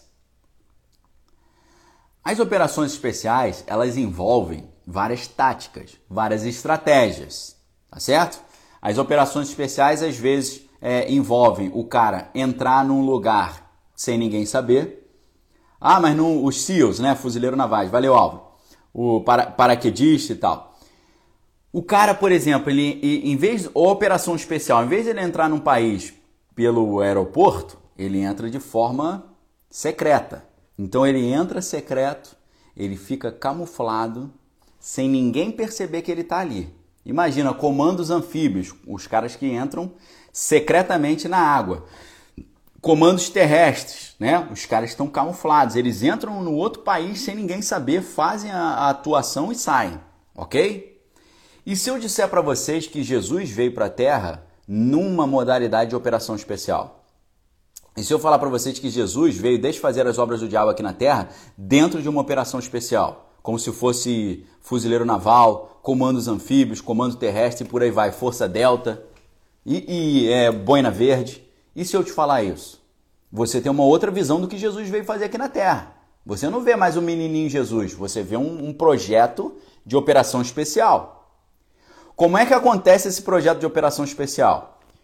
O pessoal da, da que estava atento com o que estava acontecendo, eles conseguiram descobrir quando que ia acontecer essa operação especial, ok? Lá na Babilônia, o profeta Daniel, meu xará, você é só você, se você for estudar as 70 semanas de Daniel, você vai ver que Daniel ele explica quando ia acontecer essa operação especial.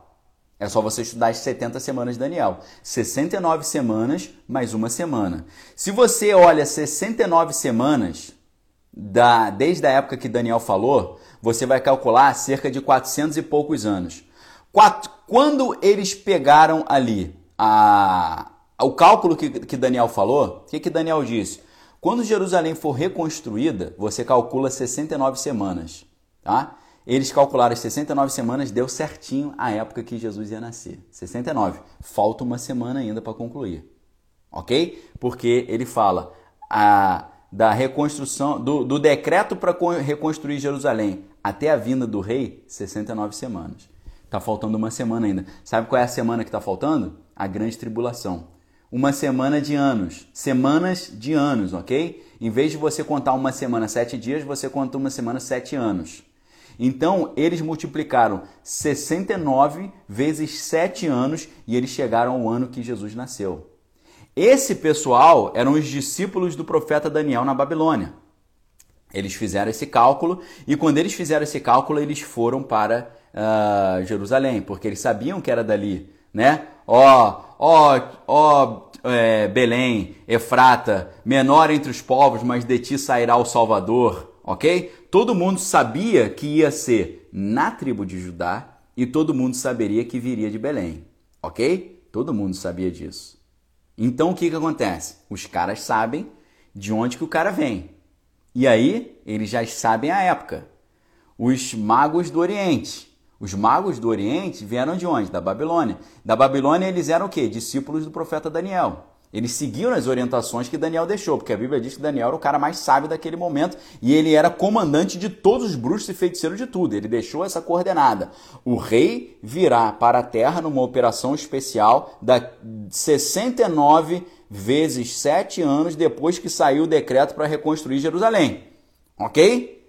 Daniel fala no seu livro do decreto para reconstruir Jerusalém até a vinda do rei 69 semanas tá? 69 semanas de anos, não de dias. 69 vezes 7 anos.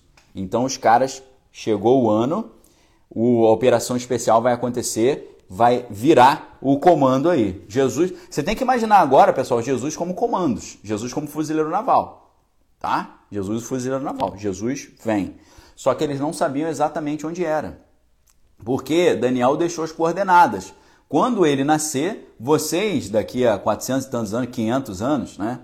Vocês vão fazer o quê? Vocês vão levar para ele esses presentes, essas honras, para que se cumpram as escrituras. Então os caras levaram ouro, mirra e um monte ali de presente para ele, ok? Então eles receberam essa missão e a missão foi concluída 400 anos depois. Isso foi passado de geração em geração. Então quem estava ligado no mistério sabia na hora que ia acontecer isso exatamente na época do Egito. Ok? No Egito, ele, os bruxos do Egito, basta você lembrar de Janes e Jambres, os bruxos do Egito sabiam que, pela leitura do que estava acontecendo no mundo espiritual e pela, pela, a, pela posição das constelações, isso não é magia, isso é ciência, eles sabiam que de, ter, de tempos em tempos vem um libertador. Vem o libertador, isso é espiritual, ok? Isso é espiritual. É, numa determinada época veio Abraão e você tinha uma estrutura nas constelações, dava para saber isso. Numa determinada outra época veio Moisés. Numa determinada outra época veio Jesus. Veio Davi. Numa determinada outra época veio Jesus. No livro de Daniel, você entende como é que é o cálculo disso. Eles calculam, isso são contas que os caras fazem.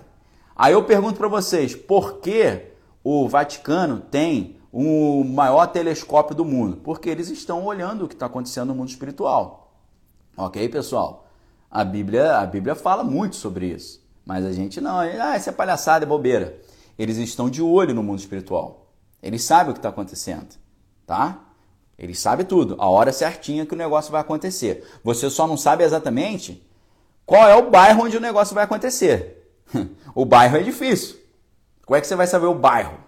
É complicado. Então prestem muita atenção, pessoal. O que eu estou ensinando para vocês aqui ninguém vai ensinar, tá? Preste atenção.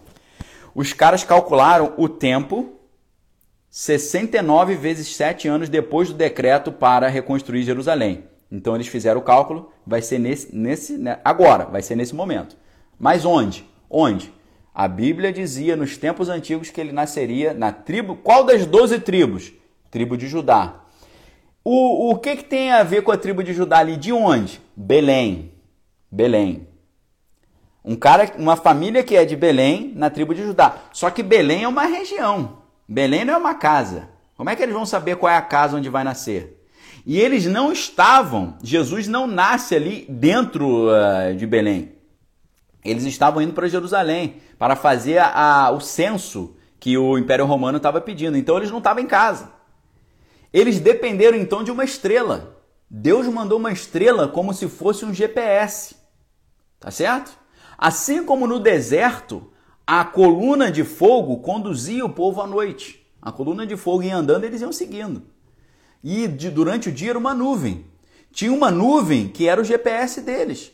Quando a nuvem andava, eles andavam. A nuvem ficava às vezes parada um mês, dois meses, eles ficavam parados. A nuvem andava um pouquinho, eles andavam um pouquinho. De repente estava todo mundo dormindo à noite, ficava uma coluna de fogo acesa, algo sobrenatural. E a coluna andava, eles arrumavam tudo e saíam correndo atrás da coluna. Ou seja, Deus não faz nada sem antes avisar o seu povo por meio de seus profetas, ok? Então o que acontece? Os magos do Oriente, seguindo as coordenadas de Daniel, o profeta, entenderam o tempo que era o ano zero ali, e a região, Belém. Mas eles não tinham como saber o local exato, ok? Assim como no Egito. O que, aconteceu no Egito? Os bruxos do Egito sabiam que naquele momento chegou o que? Chegou o Salvador. O que, que eles fizeram então? Já que a gente não consegue saber quem vai ser, qual bebezinho é o Salvador, a gente vai mandar eliminar todos os bebezinhos, ok? Você sabe o que aconteceu no Egito. Mandaram eliminar todos os bebezinhos. Como é que o libertador Moisés foi salvo? A mãe jogou ele para entregou para Deus, jogou no rio. OK? E quando jogou no rio, ele cai exatamente onde ele tinha que cair. Onde é que ele caiu? Dentro da casa de Faraó. OK? Você vai ver que foi exatamente isso que aconteceu com Jesus. Tá certo? O que, que acontece com Jesus? O bebê está nascendo ali. E o inferno sabia a época. O inferno estava doido procurando. Sabe, Senhor dos Anéis, quando você tem a torre de Sauron e Sauron tem aquele olho gigante que está lá em cima, que é igual o farol de um. um a, a, a, lanterna de um farol. Esse, esse farol que fica na, nas ilhas para orientar os, os marinheiros para eles não baterem nas pedras. Sabe a torre de, de Sauron, que fica lá com o olho igual um farol procurando o anel? Tá certo? Procurando, né? Olhando, o olho que tudo vê. Graças a Deus no Senhor dos Anéis o olho que tudo vê é do mal, né?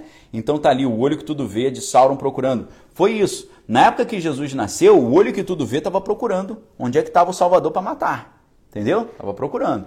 Só que Jesus, Deus foi o escondendo, o ocultando.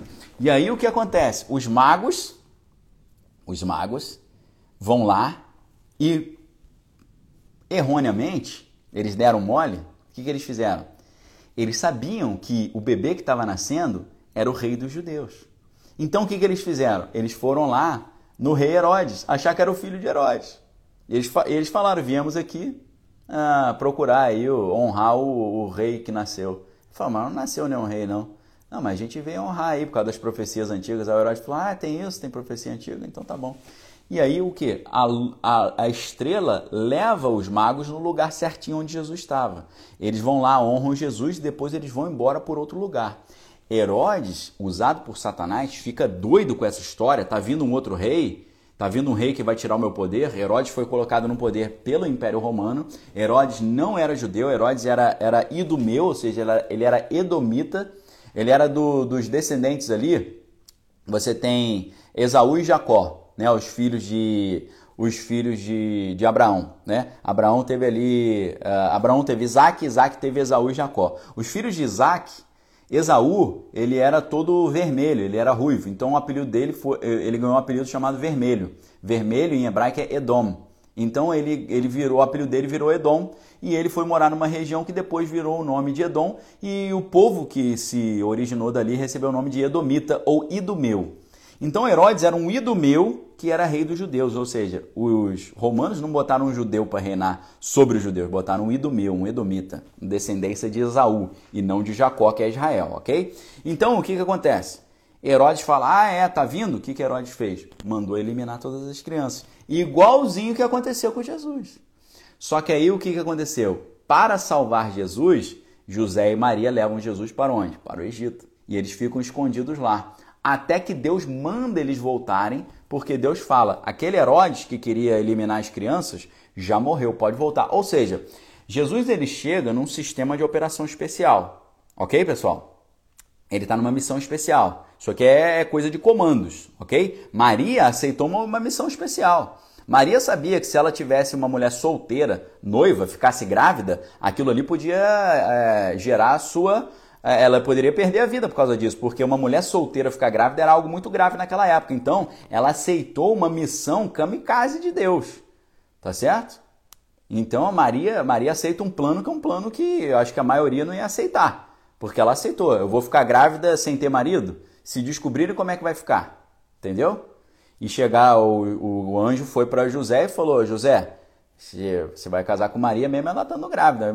Pô, mas como assim? Ela ficou grávida foi que ela teve relação com alguém? Não. O filho que ela está no ventre é meu. E você vai assumir essa criança como teu filho, ok?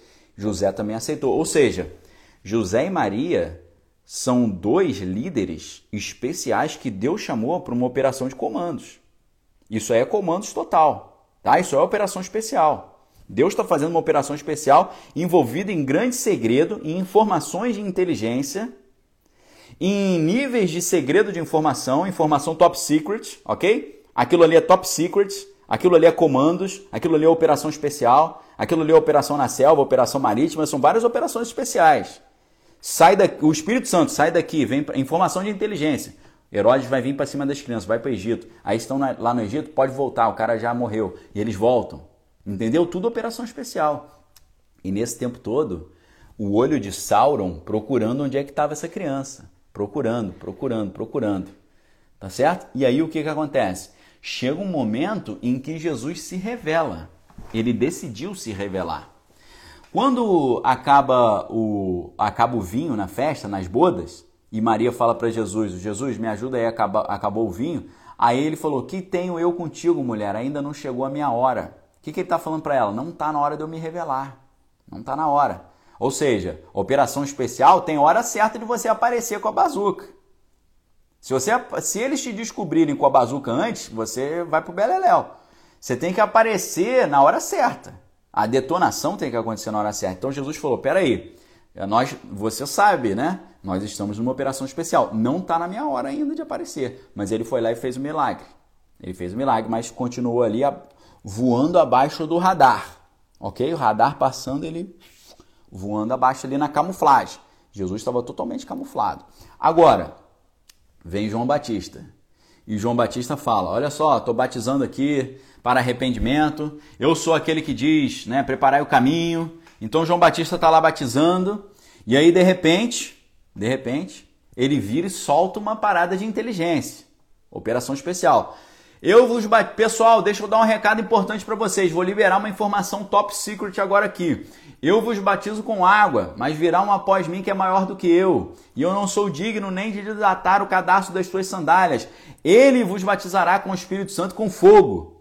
Aí Satanás, ah é, tá vindo esse cara? Cadê esse cara? Cadê esse cara? Ok?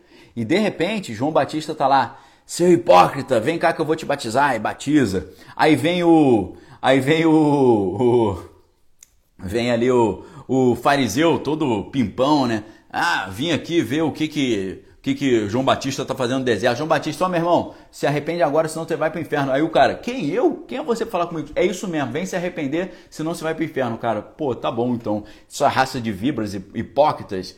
E aí de repente aparece Jesus. Aí perguntaram, né? Eu fico imaginando aqui perguntando para João Batista: João Batista, e esse aqui é o que? É hipócrita? É raça de vibra? Não. Esse é aquele que eu falei que eu não sou digno de desatar os cadastros da sua sandália.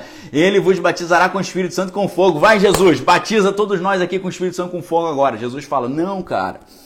A operação especial é o seguinte: você tem que me batizar na água. E aí começa um problema ali de, de comando, né? Uma, uma, uma mesa ali do, do Estado Maior, reunião de Estado Maior, João Batista e Jesus. Jesus chega, João Batista chega para Jesus e fala: Jesus, eu não posso te batizar, cara. Primeiro que eu não sou digno, segundo que você não tem pecado. Batismo é arrependimento de pecado, você não tem pecado. Para que eu vou te batizar? Não, não, não faz sentido isso. Você que tem que me batizar. Jesus fala: faça isso. É, o que, que Jesus está falando? Eu sei que não precisa, eu sei que eu não tenho pecado mas faça isso para que se cumpra toda a justiça de Deus. Ou seja, o batismo de Jesus não é uh, remissão de pecados, mudança de vida, se tornar filho de Deus, porque ele já era. O batismo de Jesus é consagração ministerial. Tá certo? Consagração ministerial. Então, como João Batista não é bobo, assim como o Wagner lembrou, né? O que, que Maria falou? Fazei tudo o que ele vos disser, né? Façam tudo o que Jesus falar. João Batista, assim como Maria, faziam tudo que Jesus falava, porque eles sabiam com quem que eles estavam lidando. Maria sabia que aquele menino não nasceu espontaneamente. Inclusive, Maria reconhecia que Cristo era o salvador dela também. Tá certo? No Magnificat, que é o cântico de Maria, ela fala: Minha alma engrandece ao Senhor e meu espírito se alegra em Deus, o meu Salvador. Ok? Jesus a salvou. E ela sabia que ela tinha gerado o Salvador no seu ventre. Tudo que Jesus falava, Maria fazia, e tudo que Jesus falava, João Batista fazia também, porque João Batista sabia com quem que ele estava lidando, tá? Preciso lembrar a vocês que eles são primos, ok? Eles são primos. Quando Isabel ficou grávida, Isabel ficou grávida numa situação espiritual também, né? Não foi uma gravidez virginal, mas a Isabel era estéril. E o seu marido era o que? Sacerdote. E ele, ele conseguiu engravidar Isabel através do poder do Espírito Santo, ok? Então, quando é, João Batista era seis meses mais velho que Jesus, quando Maria grávida vai visitar sua prima Isabel, a Bíblia diz que no, seu, no ventre de Isabel, a criança João Batista estremeceu. Quando, quando, Isa, quando a porta abriu, Isabel, com João Batista na barriga, viu Jesus, viu Deixa eu contar de novo. Quando a porta se abriu, Isabel, com João Batista na barriga, viu Maria com Jesus na barriga, o João Batista, quando ele quando elas se viram, a criança fez assim, ó, ela tremeu, porque ela sentiu o poder de Deus que estava chegando ali, entendeu? João Batista era batizado no Espírito Santo também, foi batizado neném no, no ventre da sua mãe Isabel. A Bíblia diz que a criança se estremeceu. Isabel sentiu a criança tremendo dentro da barriga dela. O que, que era isso? Ele sentindo o poder de Deus. Ele recebendo o poder de Deus. João Batista, neném, sabia que aquele outro neném não era um ser humano, era Deus encarnado. Ele soube identificar. E, e os outros homens e mulheres que não eram espirituais, eram seres humanos, carnais, é, pneu, é, eram psíquicos, né, da alma, não sabiam identificar Jesus. João Batista, bebê, identificou que aquilo ali não era o primo dele, um amiguinho, era o Todo-Poderoso. Então ele tremeu todo pelo poder de Deus, entendeu? E não foi só o bebê que tremeu. Nessa hora, Maria foi visitada pelo Espírito Santo e ela começou a profetizar. Espiritualmente, ela fala: Minha alma engrandece ao Senhor e meu espírito se alegra em Deus, o meu Salvador. Ela começa a soltar um monte de profecia, pelo poder de Deus que está ali. Amém, queridos? Deus não é Deus não é um conceito. Deus é uma pessoa e Deus tem um poder e esse poder está em você, amém, queridos? Está em nós, está à nossa disposição. Poder para quê? Para desfazer as obras do diabo, para expulsar os demônios, curar os enfermos e anunciar o ano aceitável do Senhor. Encontrar com Deus é sentir esse poder, é ser estremecido, é receber é, é, é, capacitações espirituais, palavras de sabedoria, palavras de conhecimento, é, variedade de línguas, interpretação de línguas, operações de maravilha, é receber dons espirituais. Isso é poder de Deus. Se você está num lugar onde está sendo falado sobre Deus e você não está sentindo isso, é só conceito, Deus não está ali, Deus precisa estar em espírito. Jesus fala: onde estiverem dois ou mais em meu nome, eu estarei ali no meio. E onde Jesus está, acontece uma quebra do natural. Acontece sinais, prodígios, maravilha, revelação, cura. Amém, queridos? Acontece isso tudo. Receba esse poder de Deus. Em nome de Jesus, aí onde você está agora. Sinta esse poder do Senhor. Amém, queridos? Sinta, receba, fala: Eu recebo, Pai, em nome de Jesus, perdoa os meus pecados e faça morada em mim, porque eu reconheço que Tu és o meu único, exclusivo e suficiente Senhor e Salvador. Ok, queridos? Então, o que, que acontece ali? Né? João Batista, a gente viu ali, neném, agora João Batista já adulto, João Batista famoso grande profeta, respeitado. Multidões saíam das cidades, iam lá para o deserto ouvir João Batista falar. Ok? Pessoal, imagine uma cidade cheia de igrejas grandes. Imagine isso agora. Uma cidade com as igrejas enormes, cheias de pessoas ali. De repente aparece um cara com roupa de couro, que não come nada, só come é, mel silvestre e gafanhoto e vai pregar lá no meio do nada. O cara começa no meio do nada a falar: arrependei-vos que é chegado o reino de Deus. Imagine todas as igrejas gigantes, aquela igreja que o pessoal vai todo bonitão, de terno, chega de limusine na igreja, sabe aquelas igrejas maravilhosas? João Batista está lá no deserto falando: arrependei-vos que é chegado o reino de Deus. Sabe o que aconteceu? As igrejas ficaram vazias e foi todo mundo para o deserto.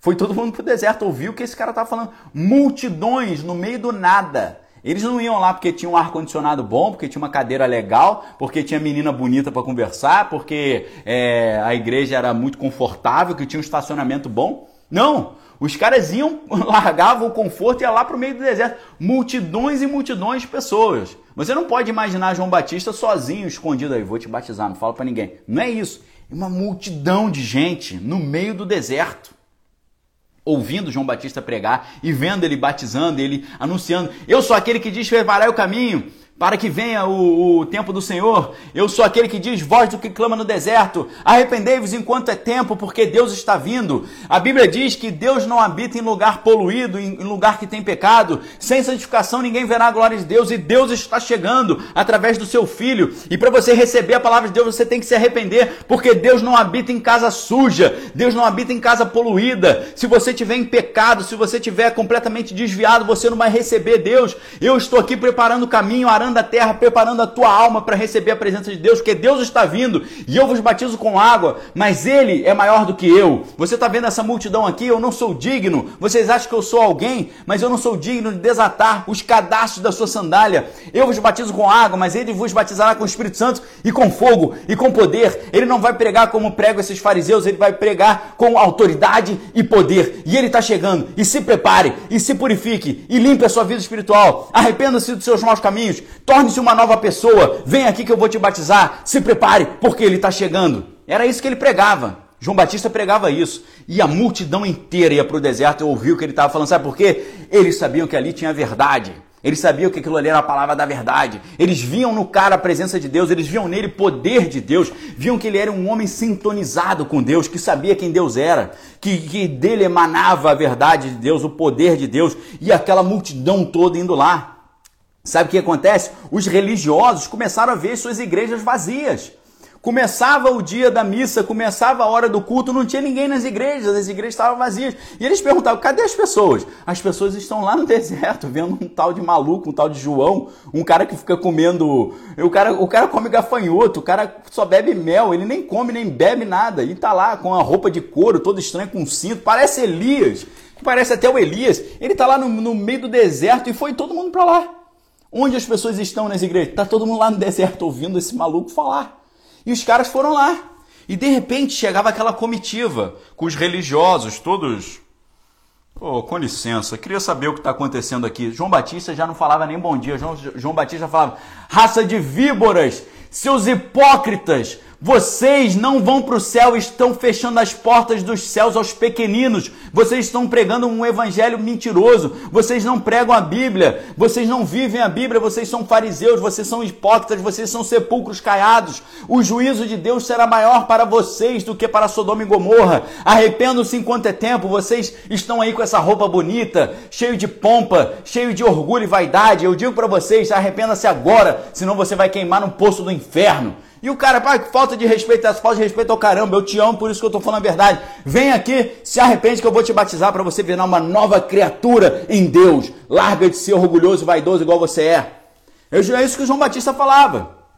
João Batista não tinha papa na língua. Por que, que você acha que João Batista morreu? Porque ele mandava isso na cara de Herodes. Herodes casou com a esposa do irmão dele, ele ficava o dia inteiro na frente do palácio de Herodes. Herodes, você é adúltero, você casou com a esposa do seu irmão, você está em pecado, isso está errado. Ele prendeu João Batista e depois decapitou João Batista. Ok? João Batista não tinha tempo ruim, meu irmão. Depois que terminou ali o serviço de João Batista preparando o caminho, João Batista partiu para cima de Herodes, foi lá, foi lá denunciar o pecado de Herodes, querido. Imagina chegar lá nos Estados Unidos, está lá o, o, presidente todo pomposo lá, com o serviço secreto, com o exército, e tá o cara lá, você está em pecado. Isso está errado. Você, Deus vai te consumir. Você vai para o inferno. Era isso. João Batista era isso. Essa família, pessoal, essa família era de gente neurótica com as coisas de Deus, ok? Uma vez um cara chegou para mim, Daniel, sabe por que eu não vou para a igreja? Porque meu pai é muito chato. Meu pai toda hora fica falando, tem que ir para a igreja, tem que ir para a igreja, tem que ir para a igreja. Sabe o que eu falei para ele? Cara, Jesus era um cara muito chato. Jesus viu o pecado, ele falava, tá errado. E, e, e era, ele era de uma família de gente chata, porque João Batista também via coisa errada e falava, tá errado, não é fazer assim, você tem que mudar de vida. Se não mudar, vai para o inferno, tem que se organizar, tem que se reconciliar, tem que buscar a Deus, senão você vai para o buraco. Se, aproveita agora que ainda dá tempo, buscar o Senhor enquanto se pode achar. Vai ter uma hora que você vai buscar e não vai achar mais. Busca agora. Jesus e João Batista eram da mesma família. Não tinha, os caras não tinham tempo ruim não, meu irmão. Jesus, o pessoal estava passando com o caixão, todo mundo. Tem alguma coisa que, que é mais respeitada do que um velório? Ninguém chega num velório e fala, ei, vou contar uma piada. Ninguém fala isso. Velório é lugar de respeito. Velório é lugar que todo mundo respeita. E tá todo mundo vindo com o caixão. Ah, que pena, né? Jesus interrompe o velório, abre o caixão, mete a mão na pessoa, lá dentro do caixão no defunto, na hora que o pessoal ia gritar impuro, porque a lei de Moisés dizia que não podia chegar perto de defunto, quem encostasse no defunto ficava impuro, tinha que fazer um ritual de purificação que durava uma semana e gastava uma grana para fazer. Na hora que Jesus interrompeu o velório, abriu o caixão, meteu a mão lá dentro, na hora que o pessoal ia falar impuro, o morto levantou e falou: E aí, pessoal, o que está acontecendo? Aí os caras falaram: Poxa, se Jesus tivesse ficado impuro, o cara não teria voltado à vida. Então, eu acho que em vez do defunto, que é impuro, sujar Jesus com impureza, eu acho que Jesus, que é puro, tirou a impureza do morto e santificou o morto e o fez voltar à vida. Eu acho que, eu acho que foi isso. Será que o morto sujou Jesus ou foi Jesus que limpou o morto? Eu acho que foi Jesus que limpou o morto, porque o morto levantou. Então, beleza, vamos, vamos deixar Jesus, não vamos falar nada não. Estão entendendo? É assim que a parada funciona. Só que o que, que acontece, queridos? Quando Jesus chega para João Batista e fala: João Batista, eu sei que eu não tenho pecado, eu sei que eu não preciso me arrepender, eu sei que eu já sou filho de Deus, mas me batiza para cumprir toda a lei de Deus. Muito provavelmente o que ele falou em hebraico, quando ele fala toda a lei, é kol hok, o rock em hebraico significa assim uma capacitação ministerial, uma qualificação ministerial. Então o que, que Jesus está falando? Me batiza porque vai ser o sinal do início do meu ministério. Tanto que o que, que acontece? Você imagina, cara. Imagina o João Batista pegar e batizar Jesus. Jesus é, é o poder todo de Deus está tá comprimido ali dentro, ok? Jesus é igual ao MP3, Jesus é, Cordeiro, não o Jesus é, todo poder nos céus e na terra. Jesus Cordeiro é Deus pegar todo o poder de, dele e fazer um MP3. O que é o MP3? É uma reprodução estatística. Você faz uma estatística do, do áudio e você é, enfraquece para poder caber dentro do CD. Jesus é um procedimento de, de holograma, de, de, MP3. O poder de Deus foi reorganizado para caber dentro de um ser humano. Então está o poder ali. Imagina você pegar esse cara e batizar esse cara. Imagina o poder de Deus. Queridos, quando João Batista pega Jesus e mergulha Jesus, você imagina o poder de Deus que saiu. Eu não sei como é que João Batista não foi fulminado pelo poder de Deus. Ele batizou Jesus. Na hora que ele levantou, Mateus diz que os céus se abriram. A palavra que, que aparece no Evangelho de Mateus em grego é anoigo. Anoigo significa o quê? Abrir. Mas Marcos não usa abrir. Marcos diz que quando João Batista mergulhou Jesus e puxou ele de volta, Marcos não fala os céus se abriram. Marcos fala os céus foram esquizo. Esquizo é rasgado. Os céus fizeram assim, ó, rasgaram. A mesma palavra que é usada para quando Jesus morre e o véu do templo se rasga. Tá certo? Ou seja, os céus se rasgaram como se fosse o véu do templo que separava a presença de Deus da presença dos homens sendo rasgado. E o Espírito Santo veio e desceu sobre Jesus como uma pomba. E eles ouviram lá, todo mundo estava vendo isso. Quando Jesus foi mergulhado e levantou os céus, rasgaram se abriram, o Espírito Santo desceu como uma pomba e lá de cima foi falado assim: Este aqui é o meu filho amado que me agrada que agrada o meu coração. Esse aqui é o meu filho amado que me dá prazer. Esse aqui é o meu filho amado em que eu me comprazo. Este é o meu filho amado. Sabe o que, que Deus está falando? Satanás, começou a guerra. Agora não é mais operação especial, agora é guerra declarada. Quer vir pro pau? Vem pro pau então que tu vai ver o que, que tu vai comprar. É esse aqui. Esse aqui é o meu filho que você estava procurando. É isso que Deus está falando aí. Quando Deus fala, este é o meu filho amado, em quem eu me comprazo, sabe o que, que Deus está falando? Aí, ô demônio, tá há 30 anos procurando quem é o meu filho, né? Tá aqui o meu filho, chama ele pro pau para você ver o pau que tu vai levar agora. Agora ele tá pronto, chama ele aí pra briga para tu ver ou a paulada que tu vai levar. Aí Satanás está lá, Satanás está lá, ó, o, o olho que tudo vê, do Sauron, tá lá procurando.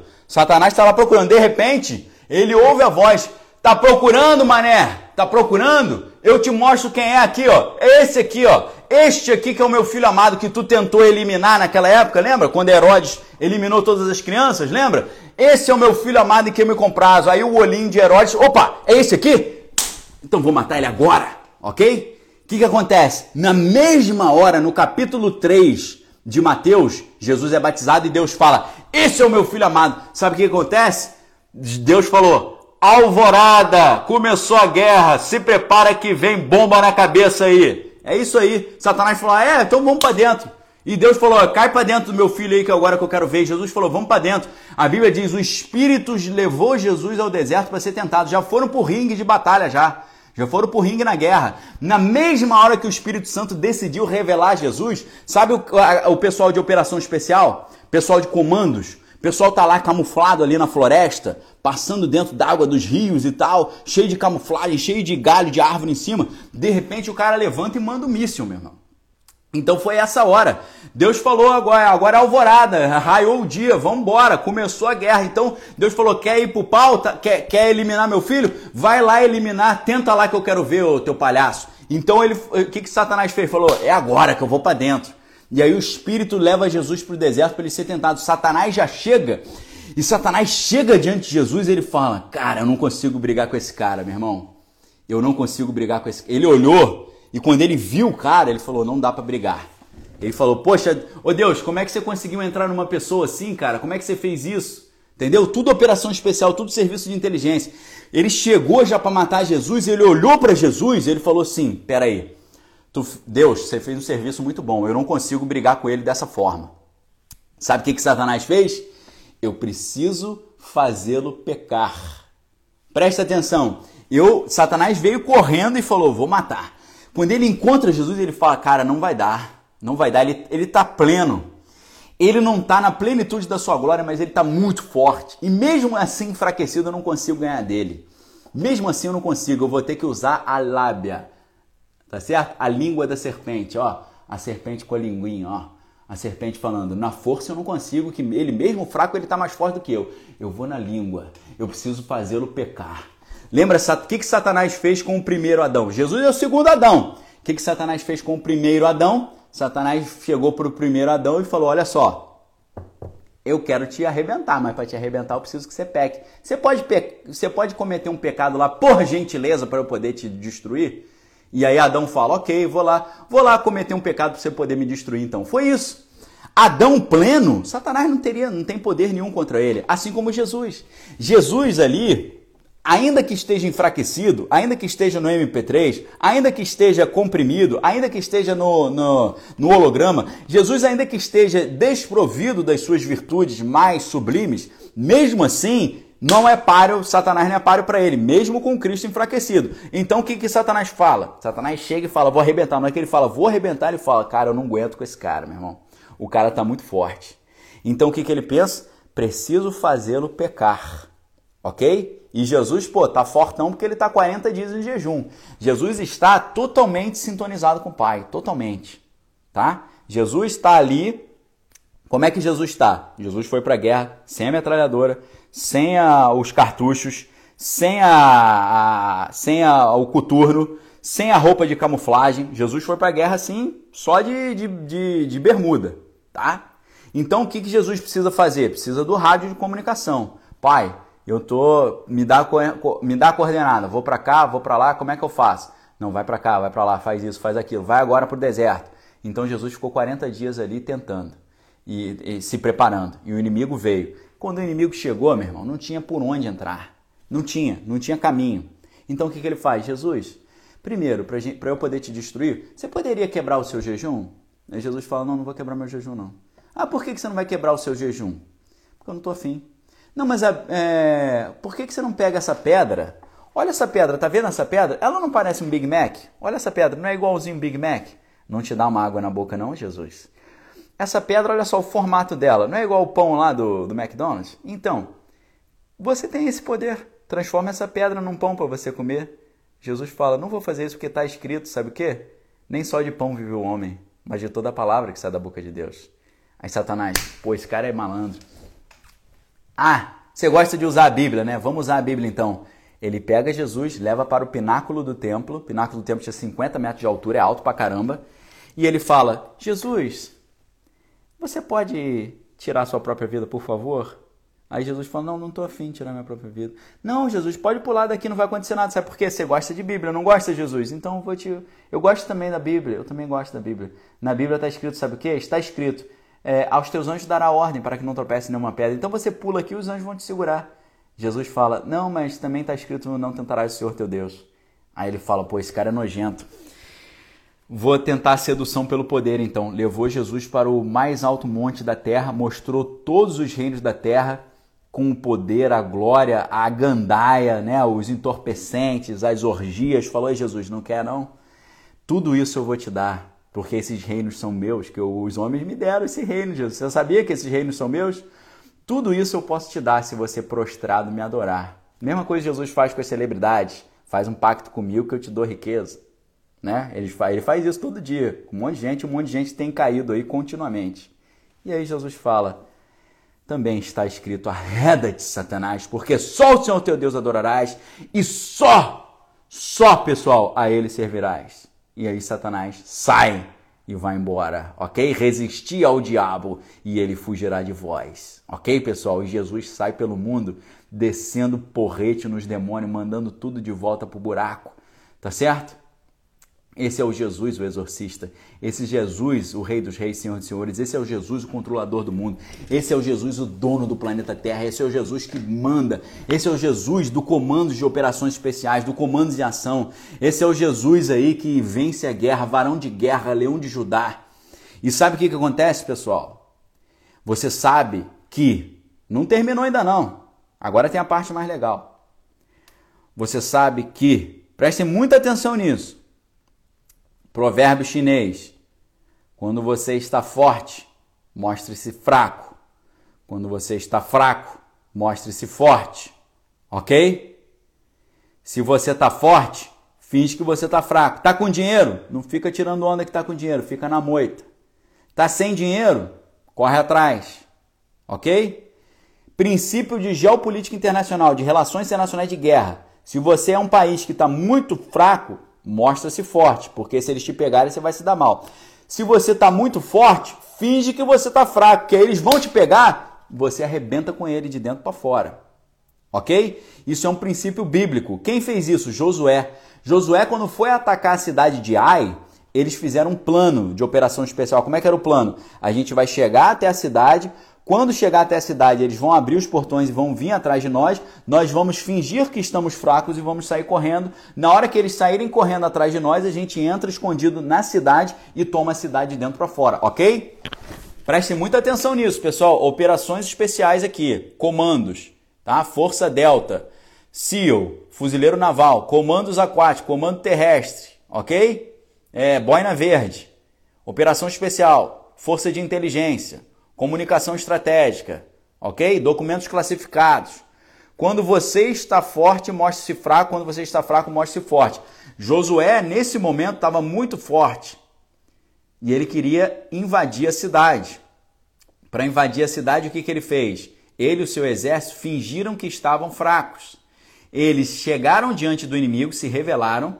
Quando o inimigo abriu os portões da cidade de Ai, isso está no livro de Josué, eles fingiram que estavam com medo e saíram correndo. O pessoal se sentiu forte, saiu correndo atrás. Todo mundo saiu correndo e deixou a cidade des descuidada, desguarnecida. Nesse momento, um pelotão especial que estava escondido atrás das muralhas entrar esse pelotão entrou na cidade, destruiu a cidade dentro para fora e eles venceram aquela cidade, fingindo que estavam fracos enquanto estavam fortes. Jesus ele estava exatamente fazendo isso, fingindo que estava fraco. Sabe o que, que acontece? Jesus chega para Pedro e fala: Pedro, eu sou o Cristo. E Pedro falou: Eu sei, eu reconheço isso. E aí Jesus fala: Agora que eu já me revelei para vocês, Jesus revelou, sabe o que? O segredo messiânico. Jesus virou para ele e falou: Eu sou o Filho de Deus, eu sou o Deus encarnado.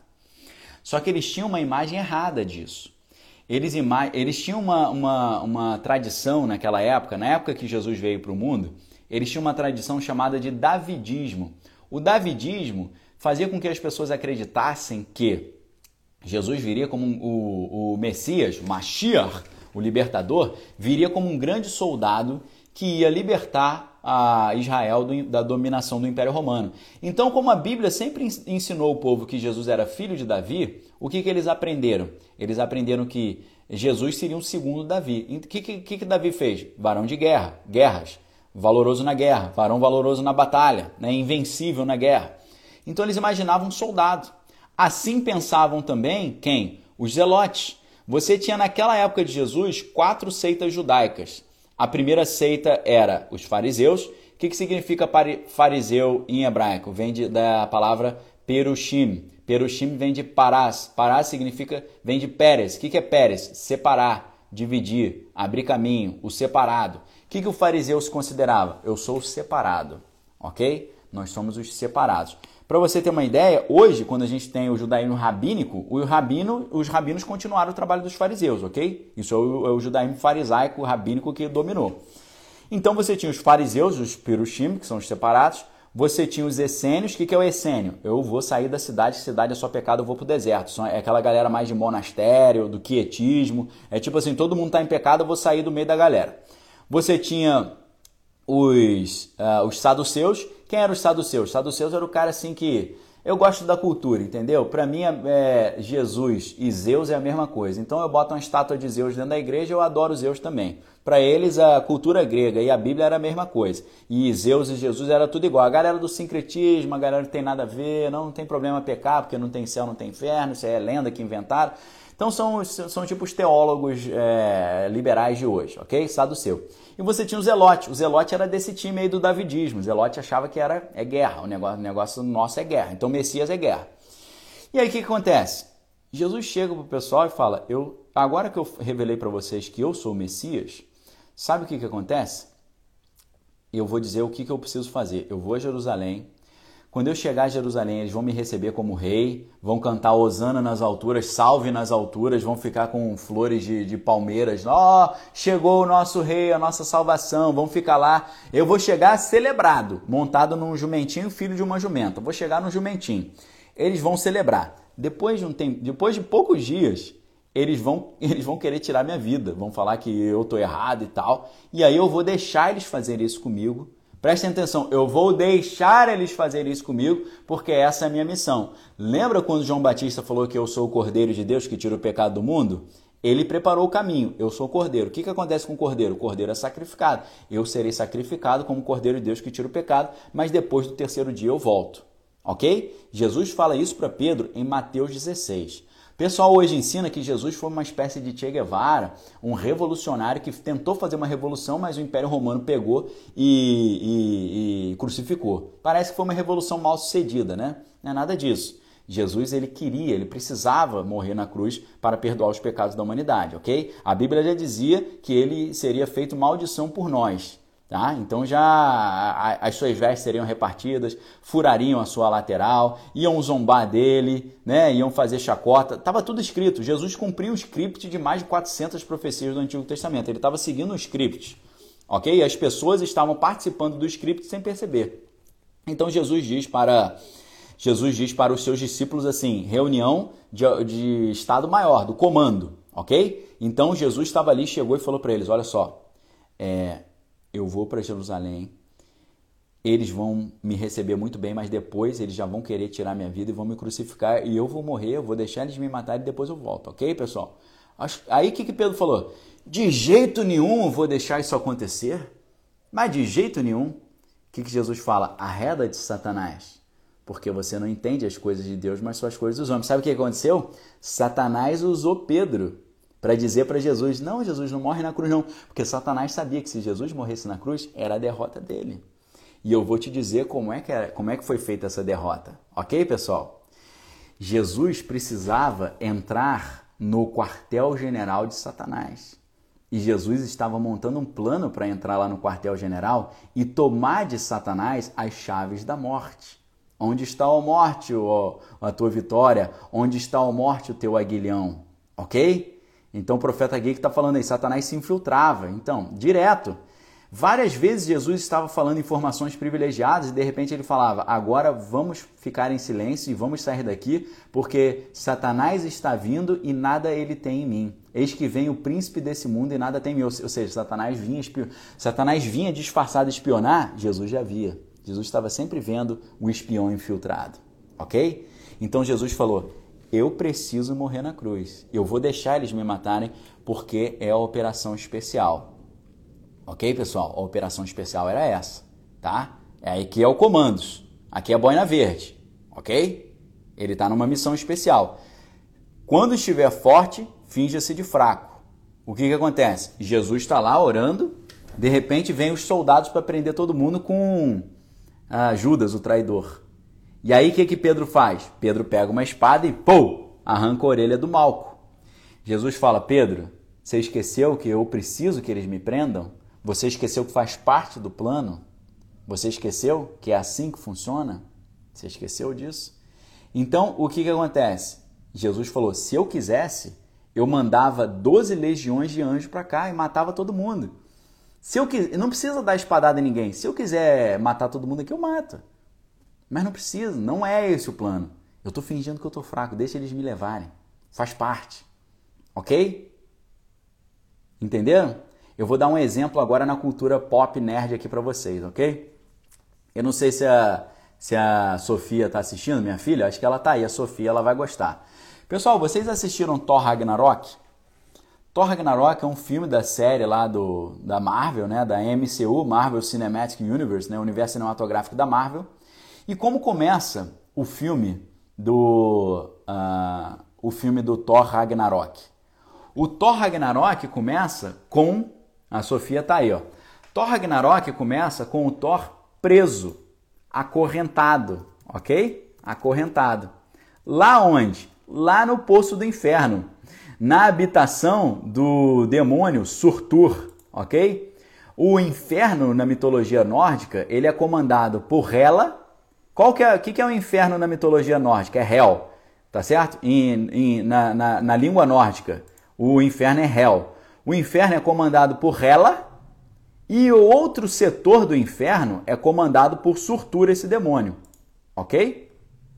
Então essa que é a, que é a grande questão, né?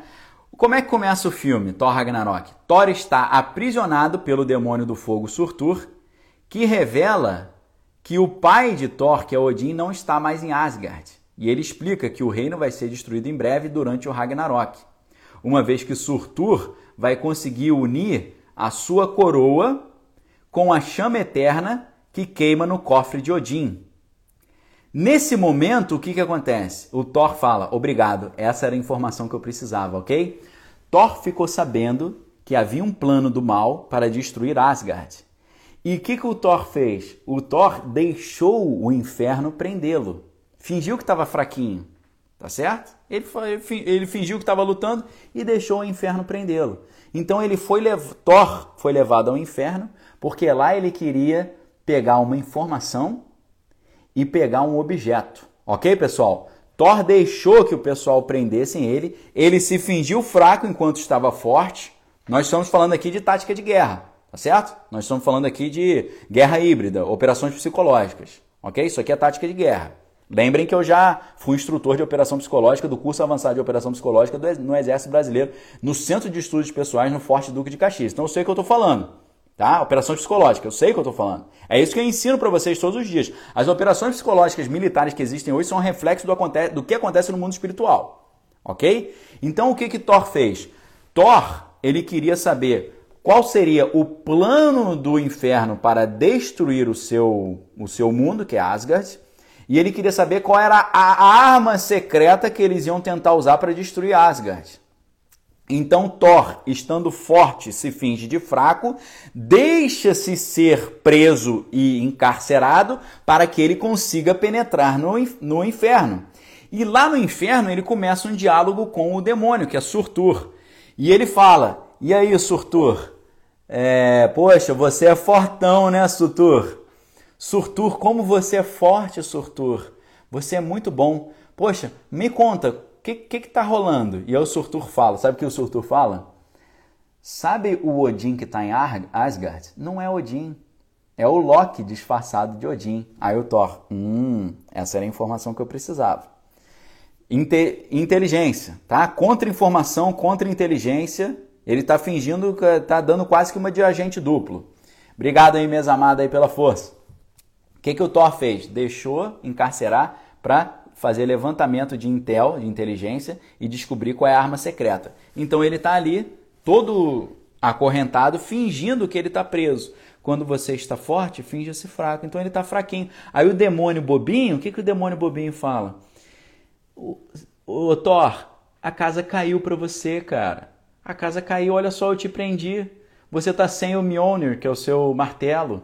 A sua força vem do seu martelo, você está sem o martelo, você está preso, cara. Sabe o que, que eu vou fazer? Eu vou acabar com Asgard.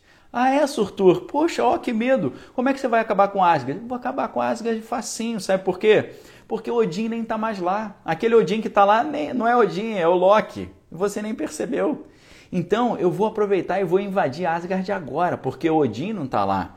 Ah, é? E como você vai fazer isso? Eu vou pegar a minha coroa e vou unir a minha coroa com a chama eterna que queima no cofre de Odin. E assim eu vou ficar todo poderoso, eu vou ficar gigante do tamanho de uma montanha e vou destruir Asgard. Aí sabe o que, que Thor fala? Ah, é assim que você vai fazer? Muito obrigado. Obrigado por ter me passado toda a informação secreta que eu estava esperando e que eu estava precisando. O que, que Thor faz nesse momento? Pô, arranca as, as correntes pega de volta o Mjolnir, que é o seu martelo, ou seja, ele estava forte se fingindo de fraco. Recebeu a informação que ele precisava, então ele falou: a informação é essa. O Odin que está em Asgard é o Odin falso, é o Loki, e a arma secreta é a coroa de é a coroa de Surtur. Ah, é isso então? Então ele pega o martelo e fala: a informação eu já tenho, agora eu preciso da arma. Eu vou tomar de você a arma que você ia usar para me destruir. Então ele roda o martelo e pou, na cabeça do, do demônio, ele arranca a coroa do demônio, o que, que ele faz? Pega a coroa do demônio, amarra em volta dele com uma corrente, pega o martelo e vai embora e volta para Asgard. O que, que ele fez? Ele pegou a, a, a, inteligência, a informação, e ele pegou a ferramenta do inimigo. Ele roubou a informação e roubou a arma secreta, ok? Igual a Sofia, né, minha filha, tá lembrando, igual a Natasha fez com Loki no Vingadores 1. No o Loki estava preso e a Natasha, ai, você tá me humilhando, sei o quê. Aí ele fala, nós já temos a arma secreta, a arma secreta tá aqui. Ela fala, ah, então a arma secreta é o Hulk, beleza, ó, o Loki vai usar o Hulk para tentar nos destruir, não sei o quê. É você se fingir fraco quando você tá forte, ok? Então o que que, que, que uh, Thor fez? Thor descobriu a inteligência, pegou a arma secreta, que era a coroa de Surtur, levou embora, ok? O que, que Jesus está querendo fazer? Jesus precisa pegar as informações e pegar a arma secreta e entrar no quartel-general no reino do inimigo. E Jesus sabe que existe uma lei do universo que o próprio Deus estabeleceu, que foi ele mesmo que estabeleceu. Qual é a lei? É, sem derramamento de sangue não há perdão de pecados. Então o que, que Jesus falou? Eu preciso derramar o meu sangue para perdoar o pecado de toda a nação. A vida está no sangue, sem derramamento de sangue não há perdão de pecado. Então o que, Jesus fala? Eu preciso derramar o meu sangue como Cordeiro de Deus que tira o pecado do mundo para liberar para salvar a humanidade. Mas além disso, eu preciso pegar a inteligência e a arma secreta e preciso entrar no reino do inimigo de forma oculta. Como é que eu preciso fazer? Jesus aproveita outra lei que Deus, te, que Deus criou. Qual outra lei? Maldito é todo aquele que for pregado no madeiro. Ou seja, todo aquele que é pregado na cruz é maldito, se torna maldição.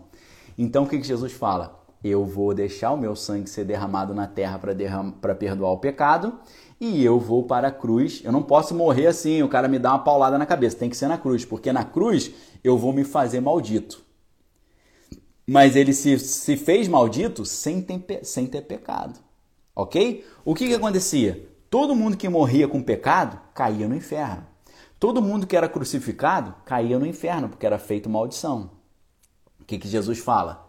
Eu preciso ser feito maldição para eu cair lá no inferno, no reino do inimigo ok? Deixa eu fazer uma analogia com vocês. Eu já contei como é que Josué fez uma operação especial de operação psicológica para invadir a cidade de Ai. Ok? Eles fingiram que estavam fracos, saíram correndo. Oh, vocês são muito fortes, estou com muito medo. Aí eles foram correndo atrás, deixaram a cidade desguarnecida. O pelotão especial invadiu a cidade. Ok? Fingiu-se fraco, tá forte. Eu pergunto para vocês, como é que Davi fez para penetrar a fortaleza impenetrável de da cidade dos Jebuseus, da cidade de Jerusalém. Ok? Jerusalém, a cidade de Jerusalém. A cidade de Jerusalém tinha uma muralha impenetrável, uma muralha de 3 mil anos. Ninguém conseguia penetrar Jerusalém. Ninguém conseguia. Foi a última cidade que o, o povo de Deus conseguiu conquistar. Você acredita que Josué, quando Josué conquistou a terra prometida, ele não conseguiu é, conquistar a cidade de Jerusalém? A cidade de Jerusalém ficou protegida, a fortaleza dos Jebuseus, os Jebuseus eram um povo milenar que morava ali há milhares de anos e tinha uma muralha que ninguém tinha conseguido penetrar. Como é que eles conseguiram penetrar a cidade? Ok? Davi chega, presta atenção, Davi chega para os seus soldados valentes e pergunta: Quem de vocês vai penetrar a fortaleza dos Jebuseus para mim? Porque chegou a hora que Deus me falou que a gente precisa tomar essa cidade dos Jebuseus, porque ali será construído o nosso templo, nesse local, ok? Onde havia um lugar chamado a Eira de Araúna. Foi ali que Deus falou: Eu quero que você construa o templo aqui, porque aqui tem um portal espiritual onde eu vou me comunicar com o povo, ok? Uma honeypot, exatamente, honeypot bíblico. Como é que, ele, como é que eles fizeram? Quem vai invadir Jerusalém para mim? É o seu primo, que. Pô, agora esqueci o nome do primo de, de Davi que foi que invadiu Jerusalém. Me, me, me lembra aí o nome do primo? Joabe.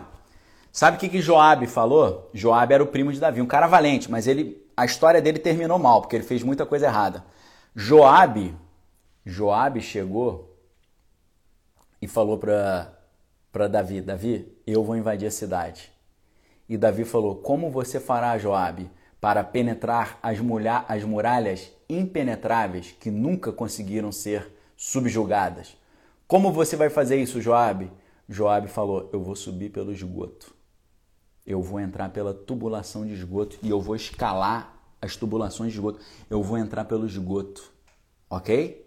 Foi assim que Joabe conseguiu conquistar Jerusalém. Ele entrou lá sozinho e ele sozinho abriu o portão, entrou por dentro, por trás, por onde ninguém imaginava e ele conseguiu abrir o portão da cidade. Eles ganharam, ganharam a cidade dos Jebuseus assim.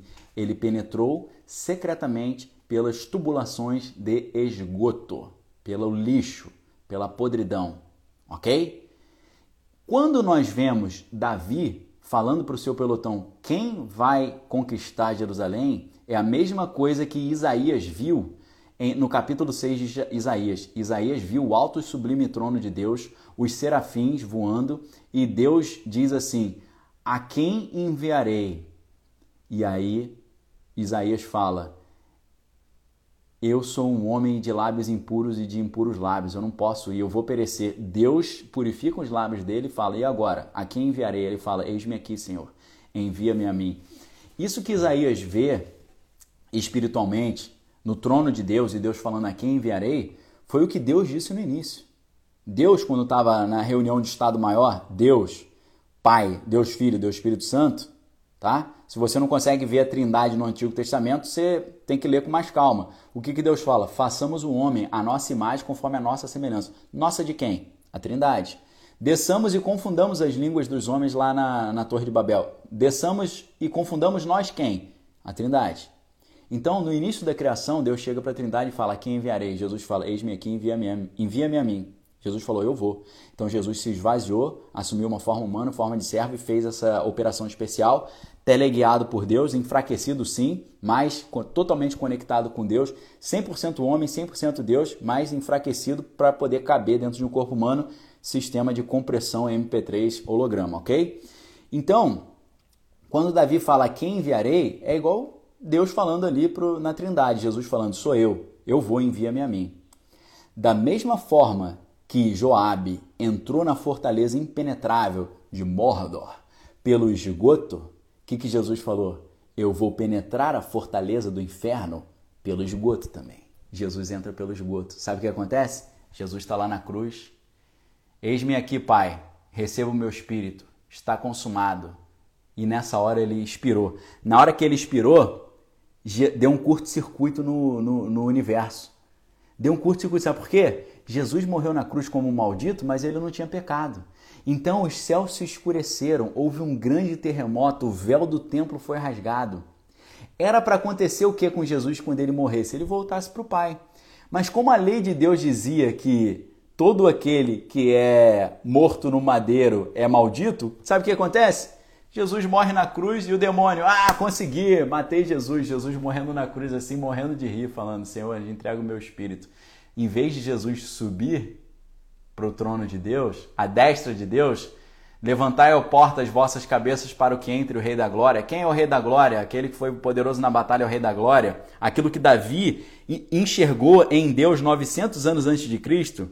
Disse o Senhor ao meu Senhor: Assenta-te à minha direita, até que eu ponha os inimigos por estrado dos teus pés. Jesus se assenta à destra de Deus, ok? A destra de Deus é a mão poderosa. E foi o que Estevão viu também, quando Estevão estava sendo apedrejado, ele olhou para o céu, ele viu os céus abertos e Jesus, a destra de Deus, não sentado em pé para recebê-lo, o primeiro mártir do cristianismo. Ok?